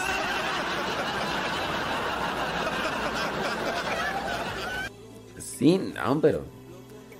Sí, no, no. Quién sabe con, con Angie. Pues mira, a las que ubico ahí de la generación de ustedes es a. A Angie, Zul, Doris, Beatriz de San Luis Potosí, su hermana, no me acuerdo ya cómo, pero de, de, de Betty sí me acuerdo porque. Porque me cortaba el cabello. Las Betis, allá de San Luis, las dos hermanas de ahí de San Luis. ¿Quién más era tú de la generación? Ah, por cierto, déjenme decirle que en aquel tiempo Zul no me hablaba. Uy, perdóneme, tenían sus élites, así como eran ya las más grandes, así. Uno se acercaba así para hacer la plática y todo, para convivencia. Y, Zul no me hablaba. Así que... mm, Pues sí. y ahora sí me habla. Nomás por... No, no, nomás me manda mensajes nomás ahí por el pero... Pero en aquellos tiempos yo me acercaba y, y mm, mm, me hacían a un lado.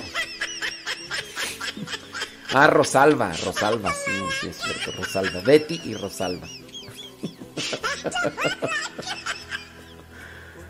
Angie, comunícate.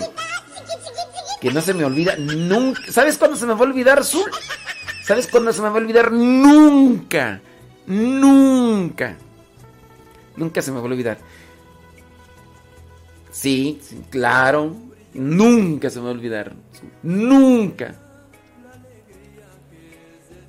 Que era tímida azul. Mm. Mm. ¿Sabes cuándo se me va a olvidar? Nunca.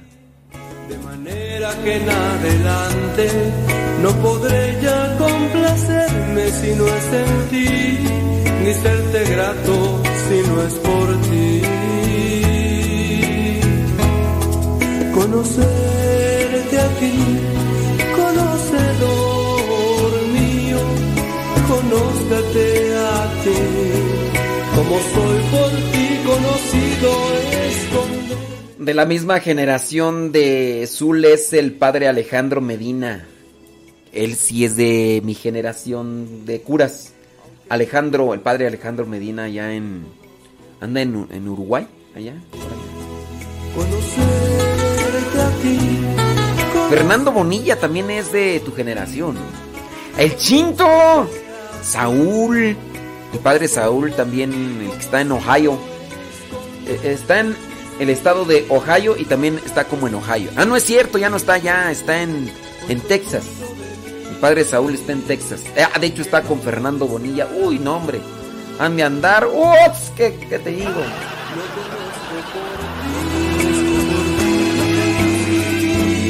Yo aquí ventilando las cosas. ¡Ay! Vámonos al Evangelio. En estos momentos vamos a escuchar la palabra de Dios. Dispón tu corazón para que el mensaje llegue hasta lo más profundo de tu ser.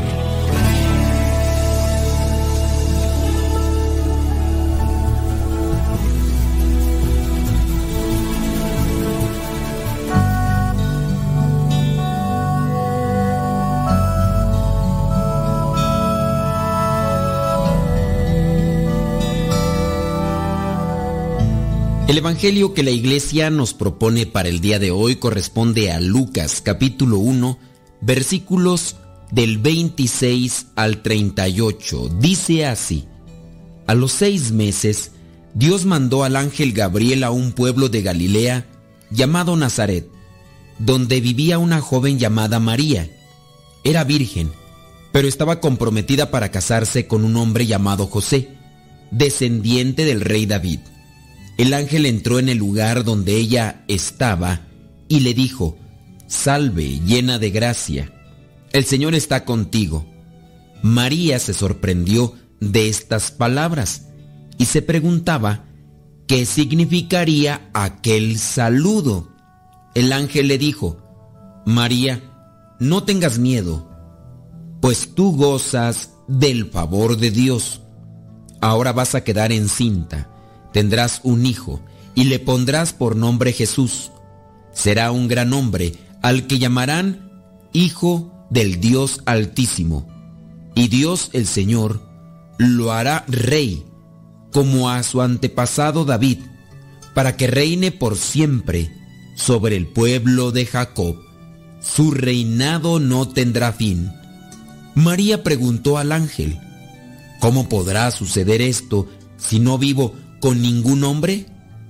El ángel le contestó, el Espíritu Santo vendrá sobre ti, y el poder del Dios Altísimo se posará sobre ti. Por eso, el niño que va a nacer será llamado Santo e Hijo de Dios. También tu parienta Isabel va a tener un hijo, a pesar de que es anciana. La que decía que no podía tener hijos está encinta desde hace seis meses. Para Dios no hay nada imposible. Entonces María dijo, Yo soy esclava del Señor, que Dios haga conmigo como me has dicho. Con esto el ángel se fue. Palabra de Dios, te alabamos Señor. Señor Jesucristo, nuestro divino Salvador. Gracias te damos por tu infinito amor. Te escuchamos en la palabra, te recibimos y adoramos en la Eucaristía, te servimos los hermanos. Que seamos misioneros como lo quieres tú, enseñando a los hombres el fuego de tu amor.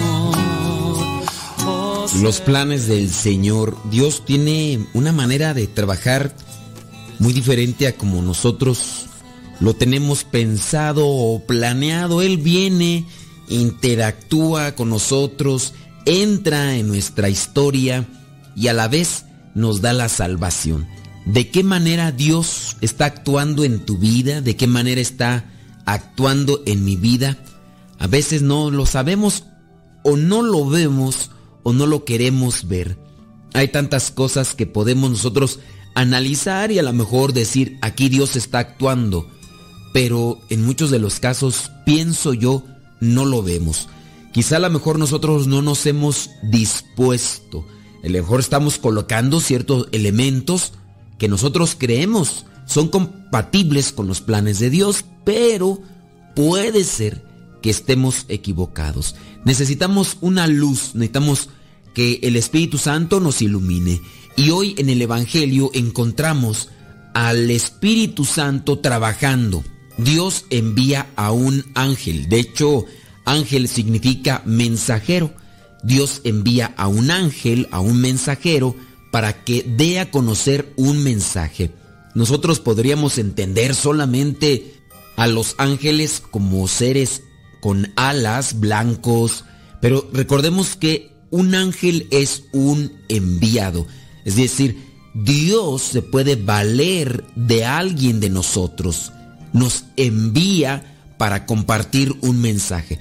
De ahí que nosotros debemos de poner atención todos los días a lo que nos dicen los demás porque puede ser que Dios esté queriendo interactuar con nosotros o nos esté mandando un mensaje y no lo escuchamos, no lo vemos, no lo reconocemos y por lo tanto no sabemos qué es lo que nos quiere decir Dios o la otra. A lo mejor nosotros tenemos que hacer algo y no lo estamos haciendo. Dios nos habla y dice, tienes que decir esto, tienes que hacer esto y yo me resisto. Soy un tanto rebelde, un tanto rezongón y no estoy cumpliendo la misión que Dios me da para que Dios se manifieste en otra persona por medio de nosotros. Bueno, Dios en la historia de la salvación utiliza a este ángel, este ángel que se llama Gabriel. Nosotros lo llamamos arcángel. ¿Por qué se le llama arcángel? Arcángel es el que tiene una misión específica, la de anunciar en este caso, el que anuncia un mensaje. En otros pasajes de la Biblia aparecen otros arcángeles con otra misión específica. En el Apocalipsis aparece un ángel de nombre Miguel. En el Antiguo Testamento aparece otro que es un ángel con el nombre de Rafael. Son los únicos ángeles que utilizan nombre, lo que llamamos arcángeles, tres arcángeles entra este ángel hasta donde se encuentra María, una mujer que es virgen, no está viviendo con ningún hombre, la saluda, le da a conocer que el Señor, que el Dios Todopoderoso está con ella, ella se sorprende y ante aquella sorpresa pregunta qué significa aquel saludo. El ángel solamente le dice no tengas miedo, tú gozas del favor de Dios ahora vas a quedar encinta, tendrás un hijo y le pondrás por nombre Jesús. Está recibiendo la Virgen María todas aquellas indicaciones. Gozas del favor de Dios, vas a quedar encinta y le vas a poner por nombre Jesús. También le da a conocer quién será este que nacerá de ella. Le está diciendo todas las instrucciones ella tendrá que seguirlas al pie de la letra, ella tendrá que ponerse a trabajar con respecto a esto que le está dando a conocer Dios por medio del ángel. Nosotros muchas veces recibimos instrucciones, recomendaciones o consejos. Lo malo que somos muy olvidadizos o será porque no nos interesa. Hablando nuevamente de Dios, cómo envía a sus ángeles, ¿cuántas de las veces no hemos estado en la iglesia y escuchamos aquellos consejos o aquellas recomendaciones que encajan muy bien con nuestra vida, aunque quien las está diciendo realmente a veces no nos conozca o no sepa en qué situación estamos. Y en ese momento podríamos decir, ah, eso, eso me toca a mí. Uy, me está leyendo la cartilla, está diciendo mi vida. Y decimos, eso es para mí, y eso me toca, y lo voy a poner en práctica, y solamente ahí. A lo mejor pasa el tiempo y pongo durante un corto tiempo en práctica o digo al rato, mañana, después, y se nos olvida, no somos constantes, no somos apegados a la regla, a las instrucciones. Y ahí es donde viene la falla. igual no hay constancia, no hay perseverancia y por lo tanto no hay frutos. Dios nos manda mensajes de todo tipo. Hay mensajes escritos, hay mensajes hablados, hay mensajes que encontramos que nosotros interpretamos y que son para nosotros. Ya fuiste a la iglesia, escuchaste un mensaje, o a lo mejor te metiste a las redes sociales, comenzaste a seguir a alguien que comparte mensajes de parte de Dios y tú dijiste, eso es para mí. Lo aceptaste, quizá a lo mejor hasta lo guardaste en tu celular o en tu computadora, pero de llevarlo a la práctica a lo mejor solamente quedó en la intención en la cabeza no fuiste perseverante. Creo que ahí también nos hace falta eso. En el pasaje que no se proclamó el día de hoy, que no presenta la iglesia, sabemos que después de que el ángel le da a conocer todo esto, ella sale presurosa con su prima Isabel. De ahí que también nosotros debemos reflexionar en eso. ¿Cuántas veces Dios no ha enviado un mensajero? ¿Cuántas veces Dios no ha mandado un mensaje a cada uno de nosotros y en cuántas de las veces nosotros de manera presurosa lo hemos puesto en práctica o lo dejamos para mañana, para después, para dentro de tres días, dentro de una semana, dentro de un mes y no lo hacemos. La Virgen María en este pasaje ha recibido estas indicaciones. Después de que las ha recibido, las acepta y se pregunta cómo podrá suceder esto en el caso de quedar embarazada porque ella no vive con ningún hombre. Y el ángel le dice sobre la intervención del Espíritu Santo. El ángel también le dice sobre la intervención de Dios en el caso de su prima Isabel, que sabemos muy bien que Isabel quedó embarazada no por obra del Espíritu Santo, aquí fue por obra de su esposo Zacarías, pero obviamente brincando lo que son las leyes de la naturaleza. A pesar de que ya es anciana y a pesar de que no podía tener hijos en el tiempo que podía, para Dios no hay nada imposible. Dios puede ablandar y acomodar las leyes de la naturaleza para que se cumplan sus planes. En ocasiones esto es necesario para que podamos entender el mensaje de Dios.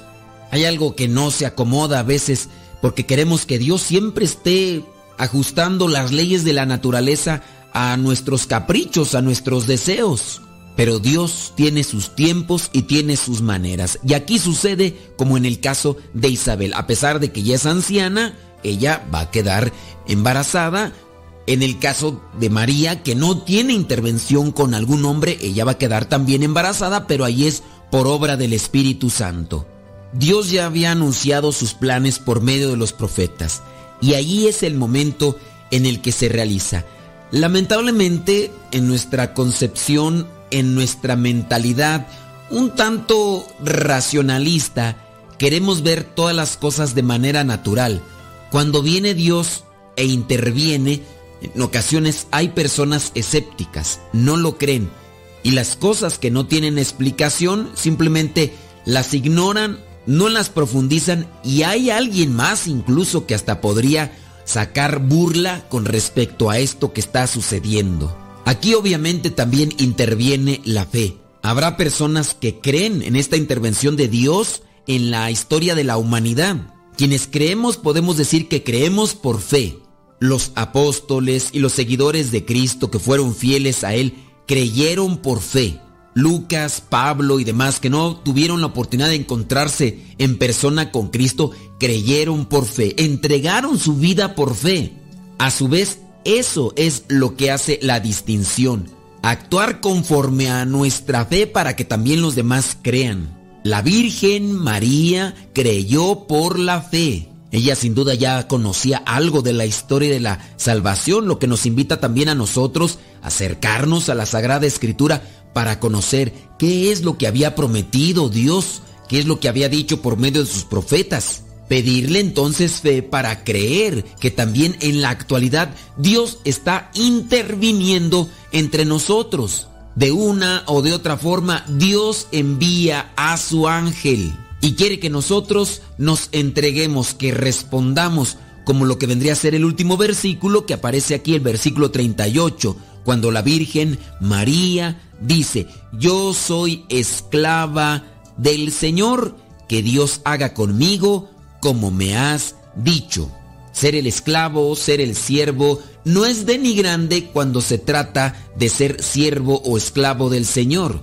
Lo denigrante es cuando somos esclavos del pecado, cuando somos esclavos de Satanás, cuando somos esclavos del mundo. Pero siendo siervos del Señor sabemos que el Señor no maltrata, el Señor nos favorece, el Señor nos bendice, el Señor nos rescata, el Señor nos da su paz y nos da su amor para que salgamos adelante. Pidámosle fe al Señor, que el Espíritu Santo venga y nos asista para que comprendamos cuál es nuestra misión en este mundo y que salgamos presurosos a cumplir con la palabra de Dios. Y la bendición de Dios Todopoderoso, Padre, Hijo y Espíritu Santo, descienda sobre cada uno de ustedes. Lámpara tu palabra para mis pasos, luz en mi sendero. Lámpara tu palabra para mis pasos, luz en mi sendero. Luz, tu palabra es la luz.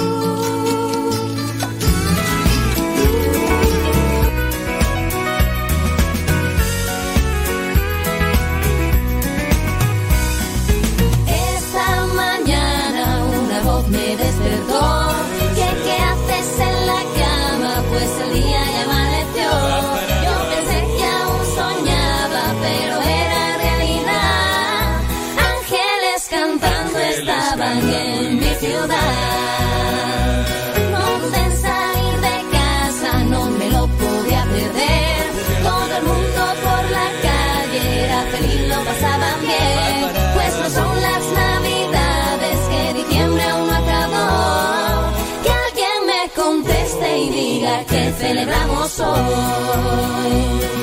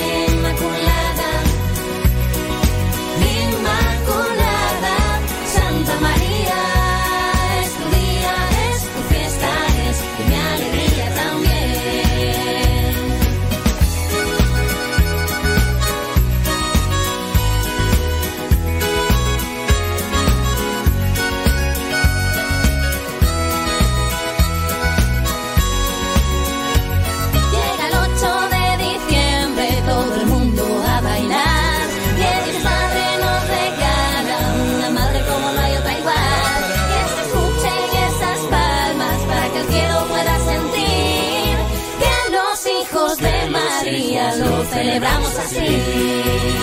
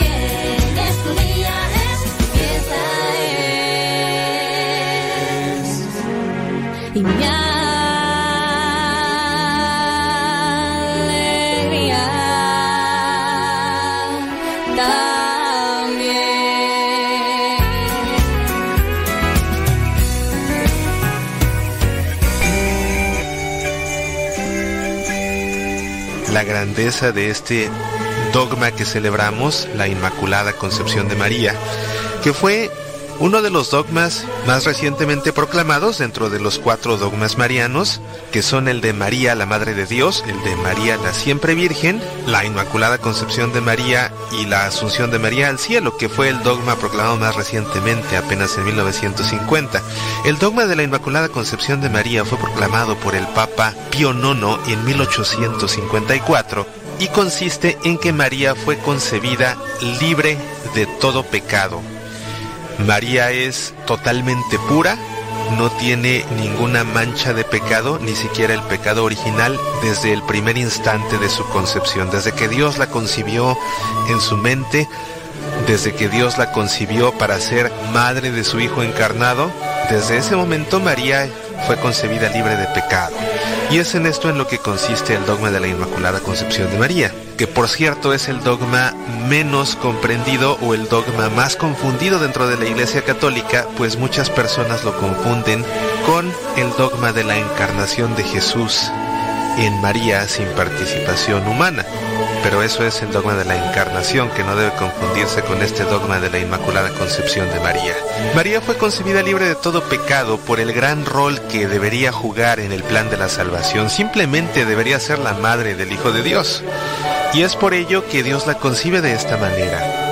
Maximiliano Colbe, nuestro padre fundador en la milicia de la Inmaculada, estuvo siempre cautivado por este concepto de la Inmaculada Concepción de María y dedicó muchos años de su esfuerzo mariológico a tratar de descubrir por qué es que María no solamente fue concebida libre de todo pecado, sino que ella misma se nombra como la Inmaculada Concepción. Cuando la Virgen María se apareció a Santa Bernardita en Lourdes, al preguntarle a Bernardita quién eres, la Virgen le respondió soy la Inmaculada Concepción. No le dijo soy aquella que fue inmaculadamente concebida, no le dijo soy aquella que fue concebida libre de todo pecado, sino que le dijo yo soy la Inmaculada Concepción. Esto intrigó a Maximiliano Kolbe porque como sabemos, en la tradición del pueblo de Dios, el nombre de una persona significa las cualidades intrínsecas de esa persona, significa el sentido de esa persona, significa la misión de esa persona. Y es por eso que vemos en la Biblia como cada vez que alguien entra a formar parte del proyecto de Dios, lo primero que hace Dios es cambiarle el nombre. Pensemos por ejemplo en Abraham, que al seguir el plan de Dios cambió Dios mismo su nombre por el de Abraham, que ahora significa Padre de las multitudes, o recordemos el caso de Simón el apóstol, o mejor dicho de Simón el pescador, que al convertirse en apóstol de Jesús, Jesús le cambia el nombre por Kefas, por Pedro, porque sería la piedra sobre la cual Cristo edificaría su iglesia. Y de esta manera, en la tradición del pueblo de Dios, el nombre de alguien es fundamental porque realmente refleja la identidad de la persona. Y en este caso María se da a sí misma en Lourdes el nombre de la Inmaculada Concepción. Reflexionando sobre todo esto, Maximiliano pasó por el estudio del Espíritu Santo, hizo un estudio muy profundo neumatológico, es decir, un estudio muy profundo de la teología del Espíritu Santo, y se dio cuenta que el Espíritu Santo es concebido por el Padre y por el Hijo, porque el Espíritu Santo es el amor que brota del Padre y del Hijo, el amor que procede del Padre y del Hijo. Y siendo el Espíritu Santo divino, y siendo el Espíritu Santo concebido por el Padre y por el Hijo de una manera divina, el Espíritu Santo es una concepción perfecta. Y al ser una concepción perfecta y una concepción divina, el Espíritu Santo es una divina inmaculada concepción porque es a fin de cuentas la más pura de todas las concepciones, simplemente el amor entre Dios Padre y Dios Hijo. De esta realidad, Maximiliano Kolbe consideró el hecho de que María era la esposa del Espíritu Santo. Como sabes, María es esposa del Espíritu Santo desde el momento de la encarnación, pues el Espíritu Santo es el que deposita la semilla de la vida de Jesús encarnado en el seno de María. Y así, pensando en la naturaleza del matrimonio en el que dos personas diferentes, un hombre y una mujer, se hacen una sola carne, se hacen una sola cosa, un solo matrimonio, sin perder la identidad de cada uno. Maximiliano se dio cuenta que esta realidad aplicaba por completo en el caso de la Virgen María y del Espíritu Santo su esposo, y de esta manera al María hacerse uno con el Espíritu Santo al quedar desposada de él, María termina por ser la humana Inmaculada Concepción, pues es la esposa de la Divina Inmaculada Concepción. Podríamos decir que la Virgen María, siendo la esposa del Espíritu Santo, es la Señora Inmaculada Concepción, pues es la Señora de la Divina Inmaculada Concepción que es el Espíritu Santo. En las Sagradas Escrituras existe un verso que nos da la pista precisamente para comprender esta naturaleza inmaculada de María. Y es en el Evangelio según San Lucas cuando el ángel le anuncia a María que habrá de concebir un hijo. Y la clave fundamental es la manera como el ángel Gabriel saluda a María, porque su saludo es único en la escritura. El saludo común entre los judíos era shalom, un deseo de paz, pero el ángel no la saluda de esta manera, sino que le dice Jaire. En el Evangelio en griego, escrito por Lucas, vemos el saludo como Jaire Keharitomeni. Jaire significa alégrate y Keharitomeni significa llena de gracia. De esta manera vemos como también el ángel le está dando a María un nombre especial. No la está llamando María, sino que le está llamando llena de gracia, Keharitomeni. Y el saludo que le hace no es el típico shalom, sino más bien jaire, alégrate. Este saludo único en la Biblia nos deja ver la unicidad que tiene María en todo el papel de la salvación. Es definitivamente una persona única. Y por otro lado, el nombre que le da el ángel Gabriel, Keharitomeni, llena de gracia. Sabemos que la gracia es a fin de cuentas la presencia de Dios. Alguien que está lleno de gracia es alguien que goza por completo de la presencia de Dios en su ser. Y esta realidad la podemos notar únicamente en María, pues de todas las criaturas de Dios, María es la única persona que es al mismo tiempo hija de Dios Padre, Madre de Dios Hijo y esposa de Dios Espíritu Santo. María tiene una relación de tú a tú personal única entre toda la creación con Dios, con cada una de las tres personas de la Santísima Trinidad. María es pues llena de gracia. Y esta plenitud de la gracia de María es lo que le permite por naturaleza ser inmaculada en su concepción. Hoy celebramos el dogma de la Inmaculada Concepción de María.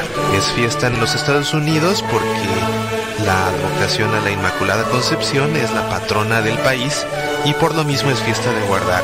Así que te invito en este día tan especial a asistir a la Santa Misa y encomendarte a nuestra Madre Inmaculada. Yo haré lo propio, pues tengo que renovar mi consagración y celebrar con gran gozo este año de apostolado que en gran parte se ha visto reflejado en estas semillas para la vida y pedir a nuestra Madre Inmaculada porque siga intercediendo para que este proyecto apostólico tenga muchos años de vida.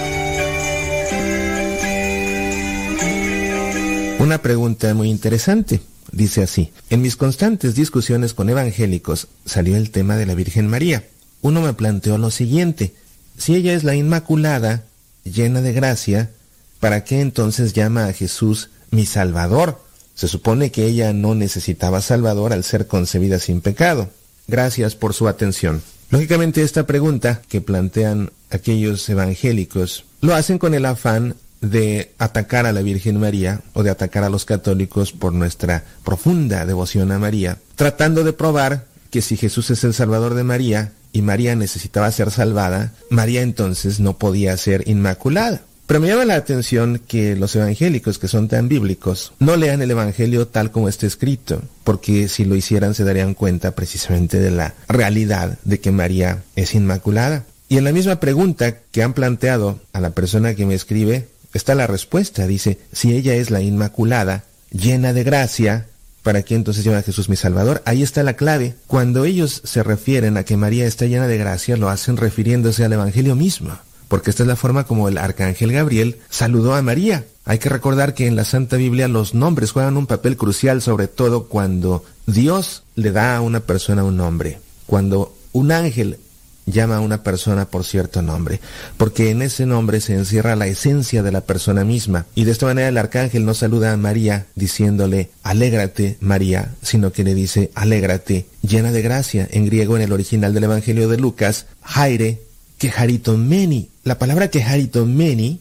llena de gracia, significa precisamente eso, gozar de la plenitud de la gracia de Dios, gozar de la gracia de Dios en lo absoluto, sin medida, en lo extremo. Y alguien que goza de la gracia de Dios en lo absoluto, en lo absoluto, por fuerza debe estar libre de pecado. Porque de lo contrario, la gracia de Dios no sería absoluta y el ángel no hubiera saludado a María de esta forma. Y como te digo, es el nombre, es el apelativo que el ángel da a María en ese momento. No por nada, más adelante, siglos después, en Lourdes, cuando la Virgen se aparezca a Santa Bernardita y Bernardita le pregunte por su nombre, ella no dirá soy María, ella dirá soy la Inmaculada Concepción. María responde dándose a sí misma ese mismo nombre, Inmaculada Concepción. Y es precisamente porque está llena de gracia que más adelante también en la Biblia, para nuestros hermanos evangélicos tan bíblicos, Isabel, la pariente de María, le va a decir, bendita eres entre todas las mujeres, entre todas, absolutamente todas. María es punto y aparte. Ahora bien, esta pregunta, haciendo a un lado la intención de atacar a la Iglesia Católica, dentro del seno de la Iglesia Católica no es una pregunta ociosa porque también confrontó a teólogos de un altísimo calibre. Pensemos, por ejemplo, en San Buenaventura, el sucesor de San Francisco de Asís mismo. Pensemos en Santo Tomás de Aquino.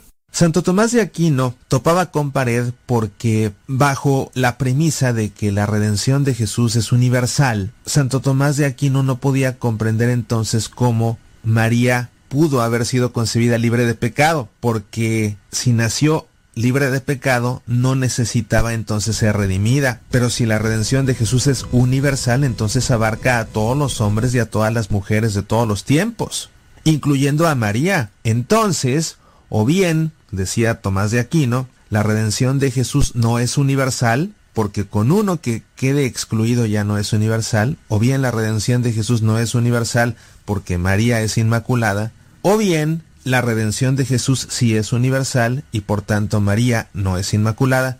Y concluía Tomás de Aquino, como sabemos categóricamente que la redención de Jesús es universal, entonces María no pudo haber sido concebida de manera inmaculada, libre de pecado. Con el paso del tiempo, grandes teólogos pudieron descifrar este trabuco que no pudo resolver el mismo Tomás de Aquino, comprendiendo que la Inmaculada Concepción de María es también un fruto de la redención de Jesús, pero es un fruto que María recibió por anticipado. Nosotros somos redimidos a posteriori, María fue redimida a priori. Nosotros somos redimidos por Jesús después de haber sido concebidos. María fue redimida por Jesús antes de ser concebida. Es como cuando vamos con un médico, si vamos con un médico ya enfermos y el médico nos cura, el médico está ejerciendo su oficio de la medicina sanándonos una vez enfermos. Pero si vamos con un médico antes de enfermarnos para que nos ayude a prevenir que nos enfermemos y nos receta algunas vitaminas o alguna vacuna para impedir que nos enfermemos,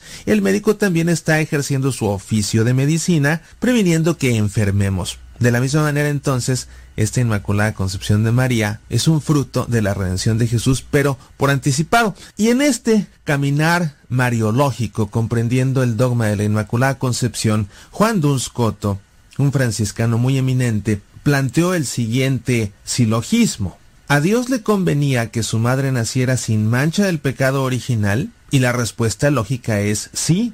A Dios le convenía que su madre naciera sin mancha alguna si iba María a ser la madre del Hijo de Dios, debía ser una madre inmaculada para poder asumir este papel de madre de Dios, para poder guiar en la perfección a su Hijo. Entonces, sí, a Dios le convenía que María naciera inmaculada.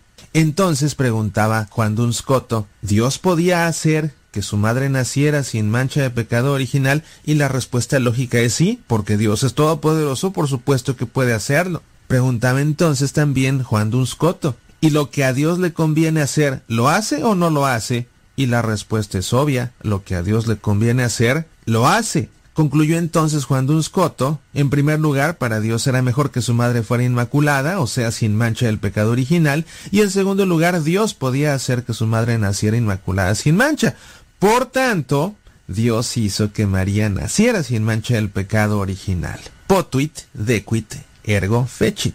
Podía hacerlo, le convenía hacerlo, luego lo hizo. Y así María fue inmaculada. Como te digo, una explicación por demás sencilla. Dios es todopoderoso, ¿cómo no va a poder concebir a María Inmaculada? Pero también es de altísima escuela, porque fue precisamente lo que logró que avanzara la comprensión del dogma de la Inmaculada Concepción por parte de la Iglesia, gracias a este Juan Duns Coto y su famoso potuit dequit ergo fecit. Podía, le convenía, por tanto lo hizo. Dios concibió así a María Inmaculada, como un fruto anticipado de la redención de Jesús, el Salvador de todos.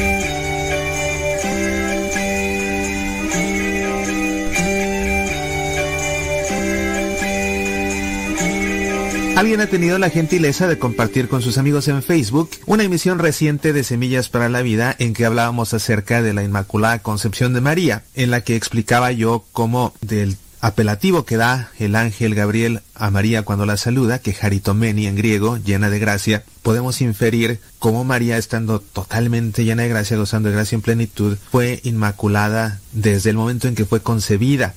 Alguien en respuesta ha dejado este mensaje a la persona que gentilmente compartió nuestra emisión. Discúlpame, pero qué herejía y qué ignorancia de las escrituras.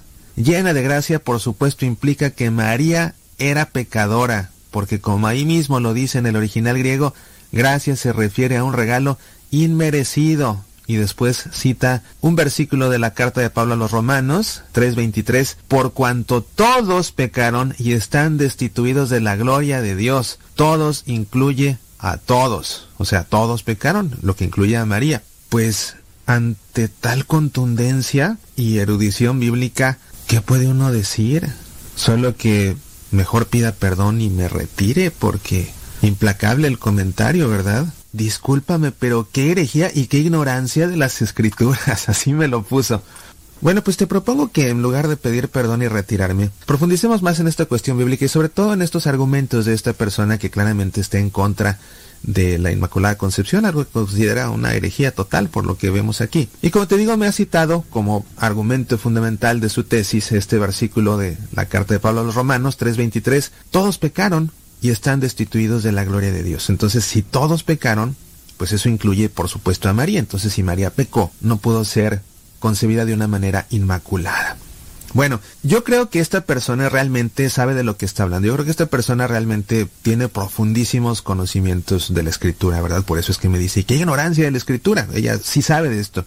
Entonces yo más bien me inclino a pensar que no de desconocimiento bíblico, sino que se trató de un caso de olvido. Se le olvidó considerar aspectos fundamentales que todas las personas que conocen a fondo la Biblia consideran siempre y que no pueden pasar por alto.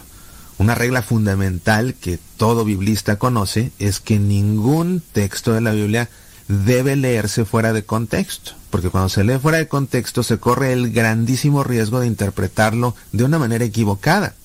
No solo los pasajes bíblicos, incluso las palabras que alguien dice, incluso en una conversación, cuando se sacan de contexto, se pueden malinterpretar, malentender y dar lugar a un sinnúmero de malentendidos, como todos sabemos. Entonces, entonces en el caso de la palabra de Dios es lo mismo, hay que entender siempre un texto en su contexto. Este versículo de la carta de San Pablo corresponde a una parte de esta carta que es la obra cumbre de la teología paulina, en la cual lo que Pablo pretende comunicar a los judíos que se han hecho cristianos y que viven en Roma es que creer en la ley, en la ley de Dios, no salva. Lo que le preocupa a Pablo comunicarles es que no por el hecho de ser judíos se van a salvar, ¿verdad? Porque ellos tenían esa relación, soy judío, creo en la ley, estoy justificado. Y Pablo les demuestra que no por ser judío uno es justificado, por creer en la ley. Les explica que si un gentil, es decir, alguien que no es judío, no peca, es justificado aunque no sea judío y aunque no crea en la ley. Y les demuestra cómo si un judío peca, se condena aunque sea judío y crea en la ley. Y últimamente, lo que nos justifica no es ni ser buenos gentiles, ni ser buenos judíos, lo que nos justifica es Jesús mismo, entonces hay que tener fe en Jesús. Todo esto es lo que Pablo está desarrollando en esta parte de su carta a los romanos. Y de esta manera Pablo, para dar a entender que tanto los judíos como los gentiles necesitan ser justificados por Cristo Jesús, es que Pablo hace referencia a que todos son pecadores. Ahora bien, me sorprende que esta persona que conoce también las escrituras, para echar abajo la tesis de la Inmaculada Concepción de María, en vez de recetarnos este versículo que dice, por cuanto todos pecaron, están todos destituidos de la gloria de Dios, no mejor nos recetó otro versículo mucho más implacable, que encontramos apenas dos párrafos antes de este. En el capítulo 3, a partir del versículo 9, Pablo escribe lo siguiente, entonces ¿qué? ¿Llevamos ventaja a los judíos? De ningún modo, pues ya demostramos que tanto judíos como griegos están todos bajo el pecado. Como dice la escritura, no hay quien sea justo, ni siquiera uno solo. No hay un sensato, no hay quien busque a Dios. Todos se desviaron, a una se corrompieron, no hay quien obre el bien, no hay siquiera uno. ¿A poco no si esta persona hubiera citado este párrafo, que en realidad está copiado, Pablo lo copia del Salmo 14, pues hubiera tenido mucho más fuerza en su argumento, mucha más fuerza en su argumento, porque este salmo al que Pablo hace referencia dice, no hay quien sea justo, ni siquiera uno solo, ni siquiera uno solo. Entonces, pues mucho menos María, ¿verdad? Y ya con esto demostramos claramente que María no fue inmaculada, nos sacudimos las manos y nos vamos y ganamos el debate. Pero no, no estamos debatiendo, estamos dialogando. Estamos dialogando entre personas que saben de la Santa Biblia. Entonces, alguien que sabe de la Santa Biblia también sabe que por fuerza se tiene que considerar el estilo literario con el que alguien escribe. No es lo mismo escribir un poema que escribir una exhortación, que escribir una narración, que escribir una parábola. Y en este caso, tanto Pablo como el Salmo 14 no están totalizando que todos hemos pecado, sino que más bien están generalizando a través de la vía literaria de la exageración, un recurso literario que se conoce formalmente como hipérbole, exageración. Y una manera de exagerar es precisamente absolutizar, es decir, decir todos. Es como cuando nosotros mismos decimos es que toda la vida me va mal. No, no es que toda la vida nos vaya mal, simplemente estamos generalizando. lo que hace Pablo, lo que hace el Salmo es generalizar. Y mira, te lo voy a demostrar incluso a, la luz de la escritura misma, porque cuando dice el Salmo 14, no hay quien sea justo, ni siquiera uno solo. Bueno, entonces, si nadie, absolutamente nadie fue justo, nadie, absolutamente nadie fue justo, entonces, ¿por qué en el Evangelio de Mateo encontramos que dice que José, el esposo de María, José, era un varón justo de la casa de David? Ahí está, entonces no que todos, no que no hay siquiera uno, y entonces José, ¿qué es? Pues una excepción a esta totalidad, porque en realidad, como te digo, es una generalización. Es más, no solamente José fue justo. ¿Qué me dices de Abraham? ¿Fue un hombre justo o no? Y nadie podría negar que Abraham también fue un hombre justo. Y por si alguien tuviera duda, en esta misma carta de San Pablo a los romanos, en el siguiente capítulo, su primerísimo versículo, dice así, ¿qué diremos pues de Abraham, nuestro padre según la carne? Dice el versículo 3, en efecto, que dice la escritura, creyó Abraham en Dios y le fue reconocido como justicia. Pablo mismo, haciendo referencia a la escritura misma, reconoce que Abraham era un hombre justo. Momentos atrás, Pablo citaba un salmo que dice que no hay siquiera uno solo justo. Entonces, como ves, Pablo está generalizando para dar a entender su punto de que en general la humanidad, para ser justificada, necesita creer en Jesús. De tal manera que este versículo que nos ha citado esta persona no puede usarse de ninguna manera para decir que María también fue pecadora y por tanto no fue inmaculada, así como el salmo que cita Pablo en esta misma carta a los romanos tampoco podría usarse para decir que María fue pecadora y por tanto no fue inmaculada. Ahora bien, en esta misma carta a los romanos, en los capítulos 5 y 6, Pablo claramente contrapone el pecado con la gracia. Y Pablo deja clarísimo que son opuestos antagónicos, diametralmente opuestos, totalmente opuestos. Pablo explica cómo el pecado conduce a la muerte, en tanto que la gracia conduce a la vida. Clarísimamente, gracia es lo contrario al pecado. Y la expresión griega quejaritomeni significa una gracia total, una gracia absoluta, una gracia completa. Y aquí no es una hipérbole, aquí no es una exageración literaria. Y esta amiga que sabe tanto de la Biblia, que incluso me dice, como el mismo original en griego dice, bueno, pues esta amiga que sabe tanto de griego bíblico, debe saber que esta expresión de ninguna manera puede entenderse como una hipérbole literaria, sino más bien como un apelativo, porque es lo que es. El ángel le está dando a María este nombre, llena de gracia. Tú que gozas de la gracia en plenitud, en plenitud significa de manera total. Entonces, si es de manera total, de manera radical, de manera absoluta, significa que eres lo totalmente opuesto a su opuesto que es el pecado. Porque el opuesto de la gracia es el pecado. Entonces, si eres lo totalmente opuesto al pecado, estás libre de todo pecado. Eres inmaculada. Ahí está. Entonces, quien entiende el griego bíblico bien y quien conoce bien el concepto de la gracia que Pablo desarrolla en la carta a los romanos, lo tiene más que claro. ¿Estamos de acuerdo por completo en lo que esta persona dice? Gracia se refiere a un regalo inmerecido, por supuesto que es inmerecido. Y si María fue concebida de manera inmaculada, en realidad María no lo merecía. ¿Cómo lo iba a merecer si ni siquiera existía todavía cuando fue concebida? Por supuesto que es un regalo inmerecido. ¿Qué hizo María para merecerlo? Nada, pues ni siquiera había nacido. Fue un regalo totalmente gratuito de Dios. ¿Y acaso no puede Dios regalar su gracia total a quien Él quiera? Como un acto de su amor, por supuesto que sí. Él tiene el poder para hacerlo y el amor para hacerlo. Y eso se lo regaló a María. ¿Por qué? Porque quiso. Y porque así convenía a su plan. Nuevamente alguien que sabe también de la Biblia, bueno, no puede olvidar cómo pensemos en el caso de Sansón, uno de los jueces de Israel, antes de que Sansón naciera, vaya que Dios le dio a su madre una serie de condiciones para que ella se preparara en un estado de pureza bastante estricto. A Dios le preocupaba que la madre de Sansón, que iba a quedar consagrado a él, se preparara en un estado de pureza.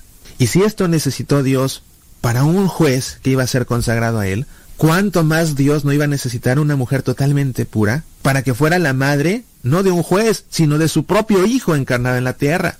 Por eso decía Juan Dunscoto, Dios podía, le convenía porque era necesario para su plan, Por consiguiente lo hizo y concibió a María de manera inmaculada.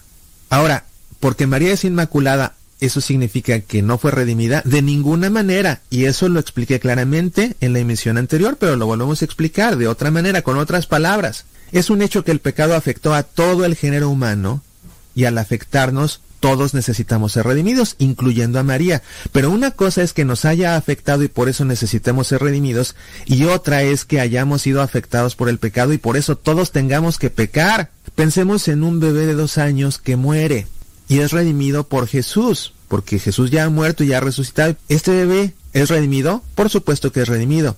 ¿Este bebé de dos años que muere cometió algún pecado? Por supuesto que no no cometió ningún pecado, porque para cometer un pecado se necesita voluntad y conciencia, cosa que no tiene un bebé de dos años.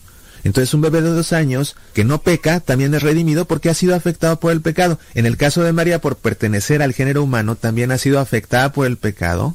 Nuevamente, lo que no significa que haya pecado, pero sí significa que también necesitaba ser redimida. María fue redimida desde antes de ser concebida. Todos los demás somos redimidos después de haber nacido, incluso después de morir. Imagínate que alguien cae en una fosa y lo rescatas extendiéndole la mano para sacarlo de la fosa. Piensa en alguien que está por caer en esa misma fosa y para que no caiga en la fosa le extiendes la mano y lo sostienes antes de que caiga. En ambos casos lo rescataste de la fosa. En uno, sacándolo de la fosa, redimiéndolo a posteriori, lo que hace Jesús con nosotros. En otro caso, previniendo a la persona de que caiga en la fosa. Que fue lo que sucedió con María. Dios la preservó como gracia también redentora de Cristo Dios la preservó del pecado y así la redimió a priori. Realmente de herejía esto no tiene nada, de herejía no tiene nada, por eso quiero pensar que esta persona tan docta en la escritura más bien se le olvidó lo que decía Pablo en el resto de esta carta a los romanos, se le olvidó lo que significa en griego la palabra que meni y se le olvidó también lo que sucedió con Sansón y su madre, ¿verdad? Bueno, pues por aquí seguiremos platicando. Soy Mauricio Pérez, estas son Semillas de la Palabra.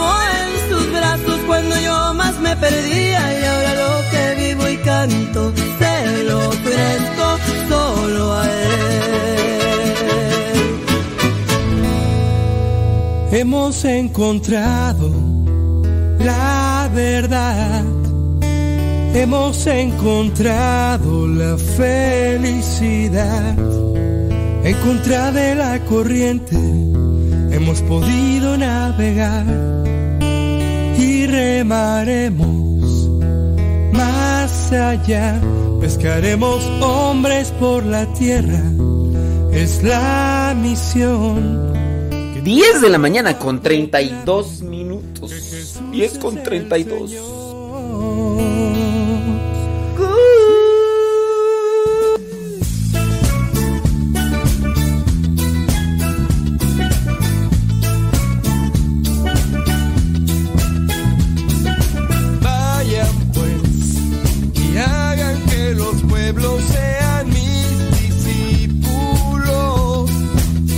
Ahí les presentamos la cápsula de Mauricio Pérez. Una cápsula extendida sobre la Inmaculada Concepción. Vamos a compartir también la cápsula de la licenciada Liz Franco. Porque ella también hizo una cápsula sobre la Inmaculada Concepción. Así que, licenciada Liz Franco. ¿Lista? Oh, sí. Ahí está, ¿no? Pues ahorita también nos va a hablar sobre la Inmaculada Concepción.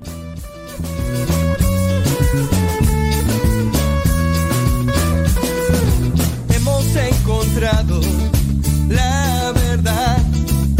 Hemos encontrado la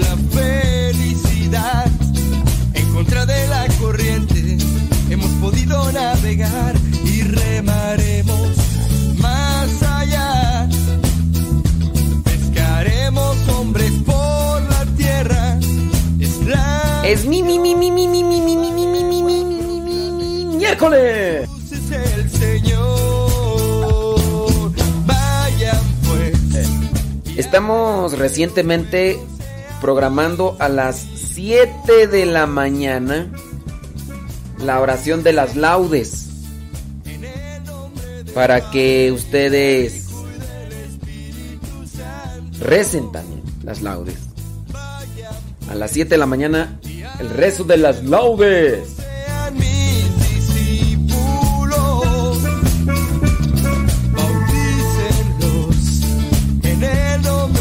Padre y del Hijo y del Espíritu Santo.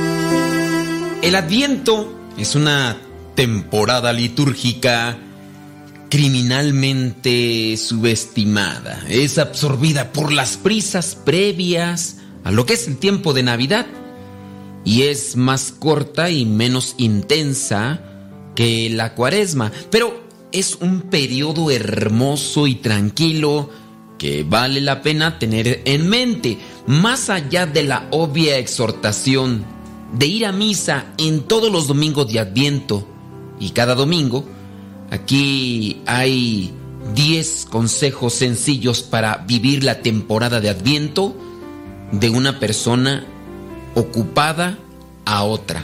Primero, lee algún tipo de oración corta todos los días. Solo unas pocas páginas al día máximo. Hay muchas opciones geniales a considerar, incluyendo algún libro pequeño de oración de esos que puedes llevar en tu bolsillo. Trata de leer esa lectura espiritual que te lleve a reflexionar sobre la venida de nuestro Señor.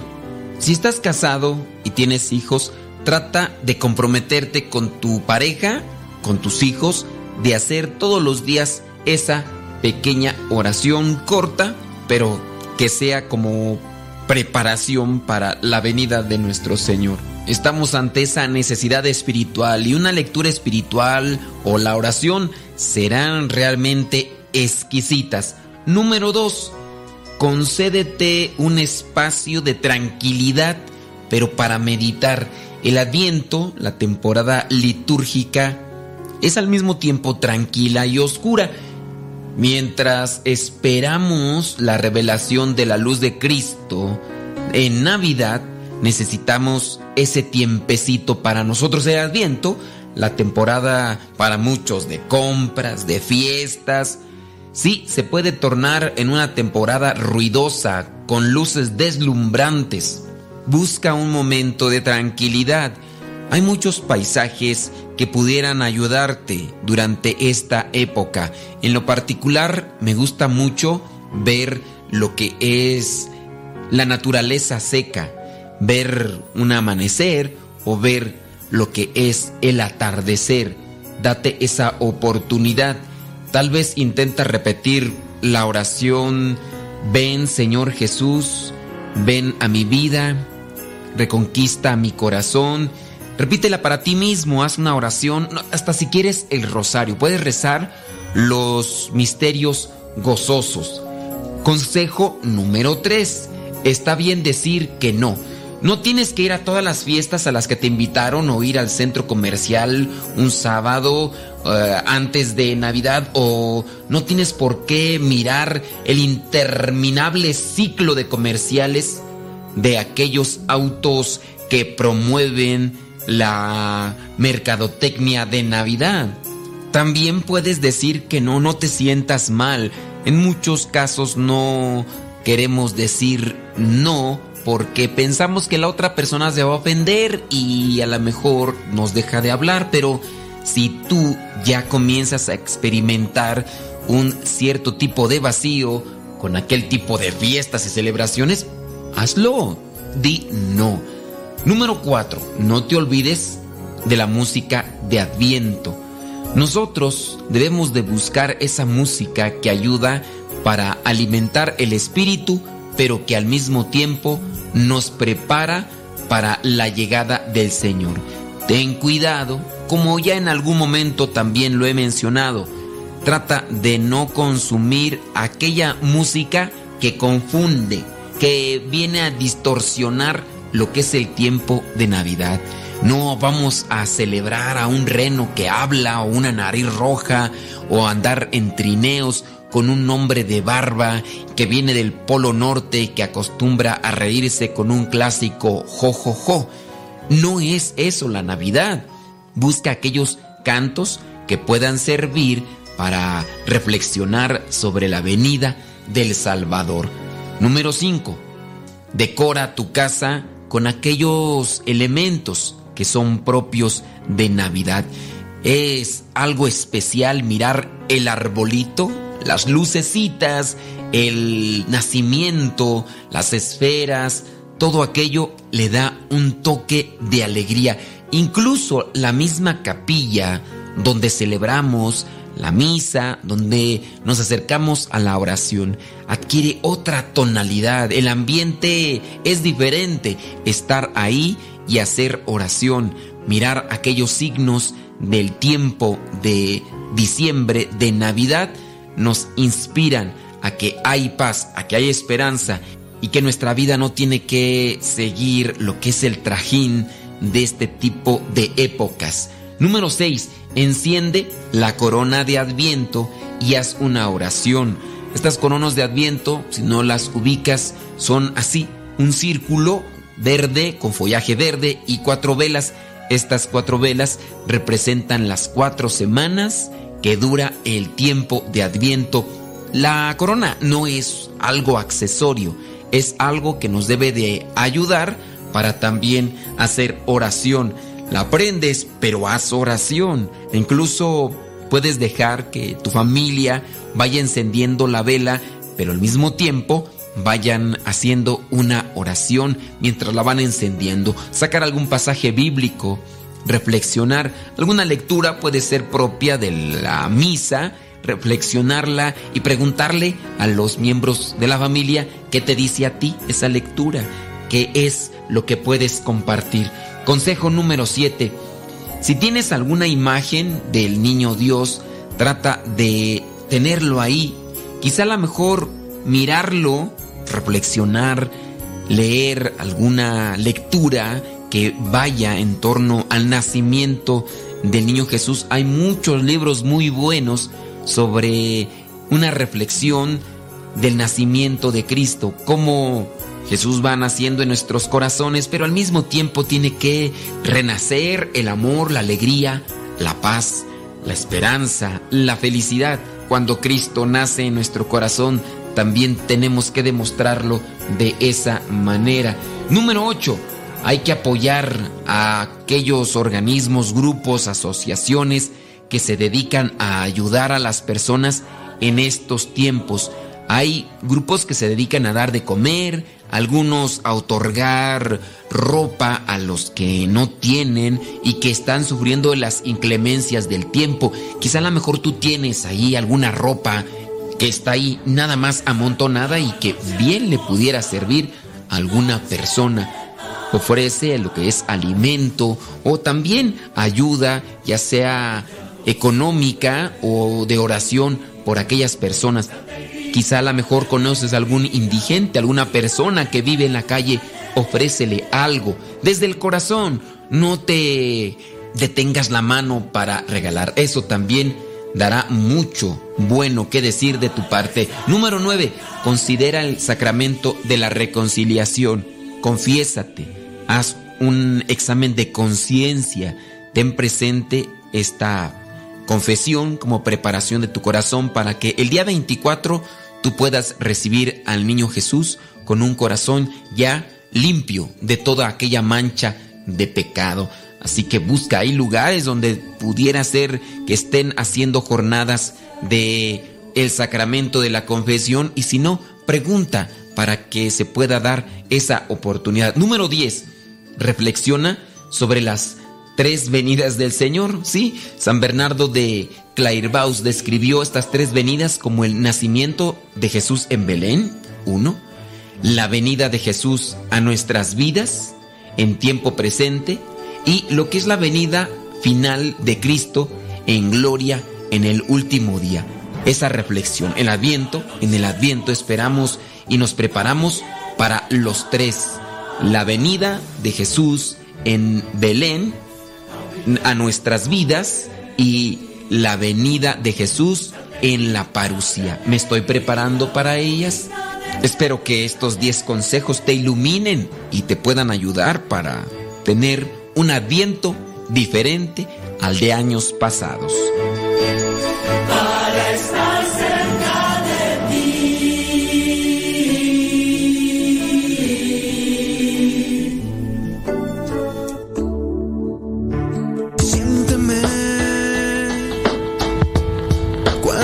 Escuches mis palabras.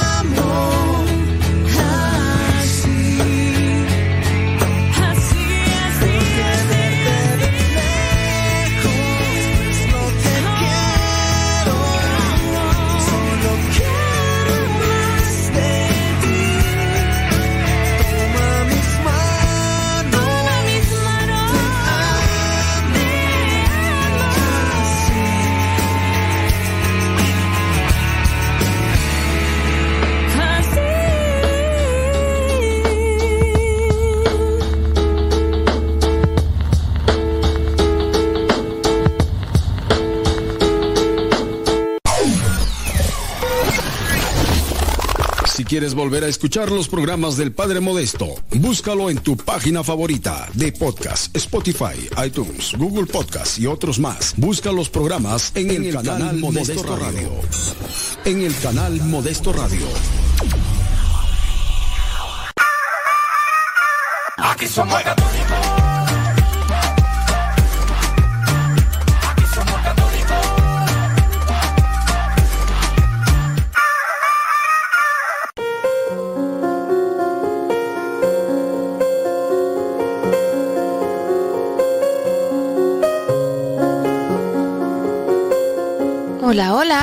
Hoy vamos a hablar de una mujer, pero mujer en toda la extensión de la palabra. Sí, adivinaste. De María. María va a jugar un papel importantísimo en la historia de la salvación. Fuera de Jesús es el más importante, simplemente por el papel dentro de la relación con Jesús que tiene ella. A lo largo de los siglos, María ha sido amada, estudiada, analizada por infinidad de personas católicas, protestantes, ateas, es más, hasta peleada. Hoy nos vamos a, detener un poquito en uno de los cuatro dogmas que existen alrededor de la Virgen María. Un dogma es una verdad de fe de la que estamos segurísimísimos. Hoy vamos a hablar de María y su inmaculada concepción. ¿Qué significa esto? Suena como un poquito rimbombante.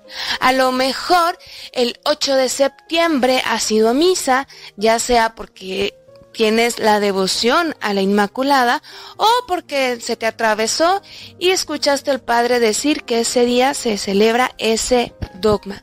Pero, ¿qué es la Inmaculada Concepción? Para hablar de los dogmas de María, siempre, siempre, siempre vamos a tener que hablar primero de la persona de Jesús.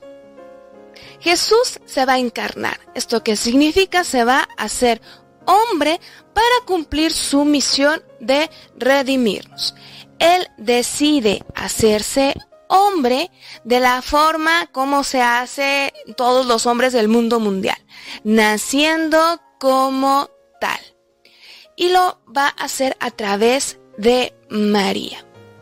Pero así como nosotros sabemos que los agrarios, el lugar donde depositamos la Eucaristía, es un lugar sagrado, es un lugar especial, lo vamos a tener súper limpio, no vamos a meter otras cosas ahí, de la misma manera la persona que va a recibir al mismísimo Dios tiene que estar purísima. Eso significa inmaculada, limpísima.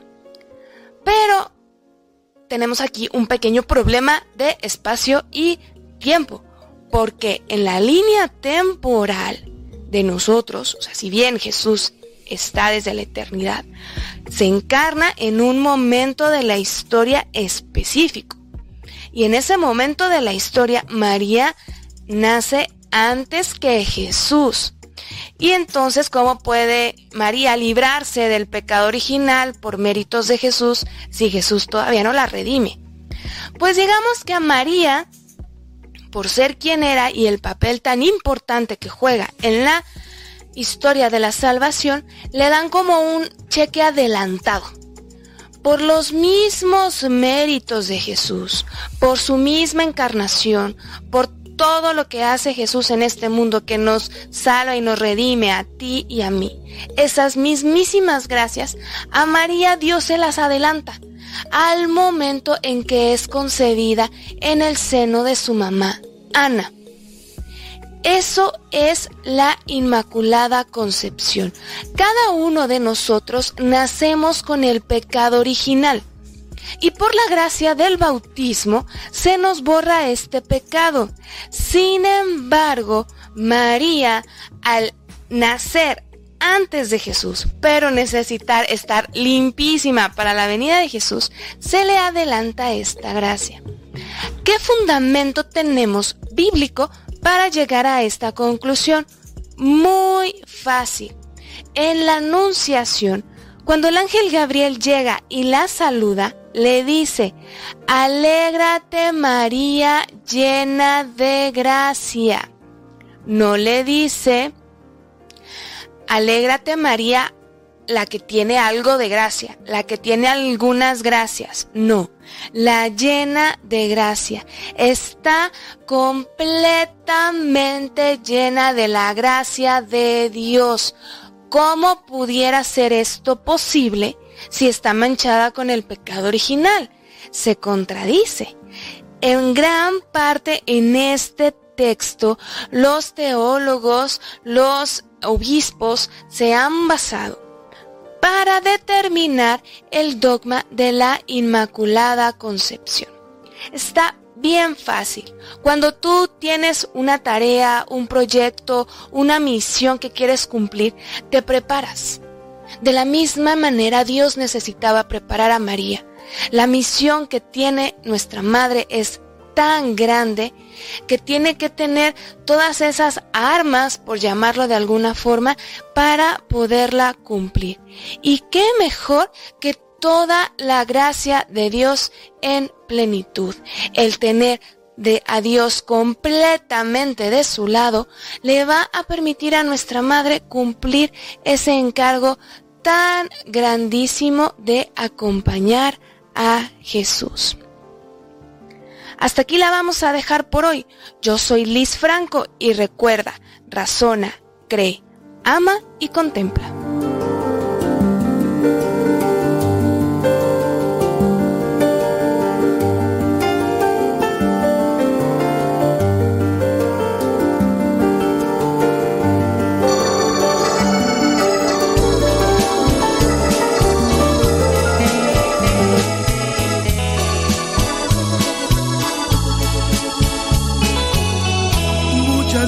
Gracias, mi Señor, por haber mirado en mí a esa oveja descarriada que faltaba en tu redil.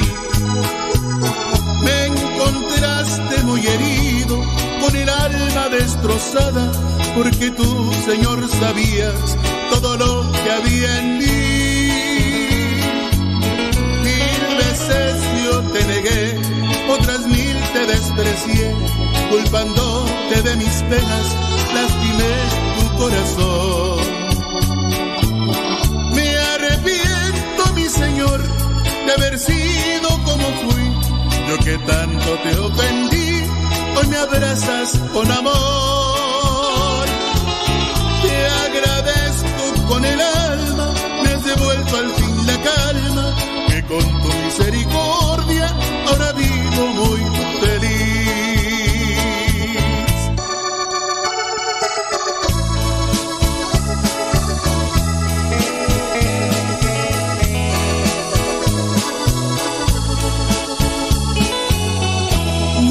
gracias, mi Señor, por haber mirado en mí a esa oveja descarriada que faltaba en tu redil. Me encontraste muy herido, con el alma destrozada, porque tú, Señor, sabías todo lo que había en mí. Mil veces yo te negué, otras mil te desprecié, de mis penas, lastimé tu corazón. Me arrepiento, mi Señor, de haber sido como fui, yo que tanto te ofendí, hoy me abrazas con amor. Te agradezco con el alma, me has devuelto al fin la calma, que con tu misericordia ahora vivo muy Mi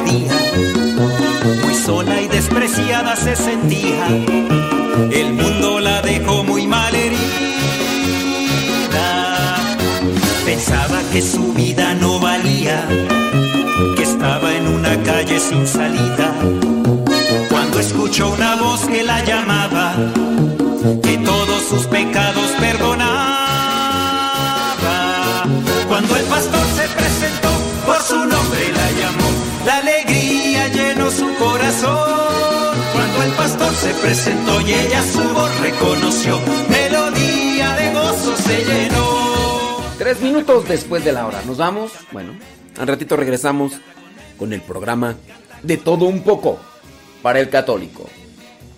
Saludos everybody in your. Pásense acá a Radio Cepa, los que están en Facebook y en YouTube. Pásense. Van a ver que no se van a arrepentir. Pásense. Busquen radiocepa.com o descarguen la aplicación.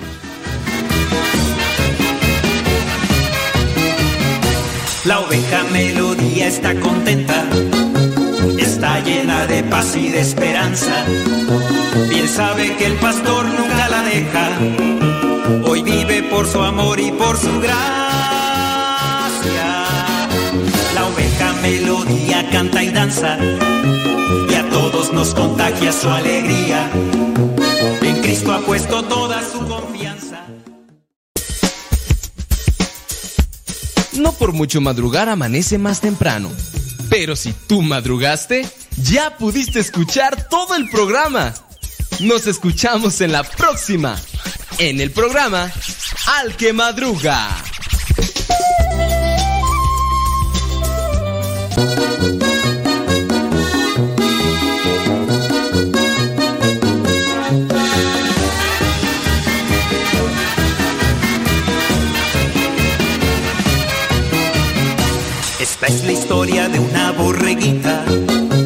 Una oveja llamada Melodía.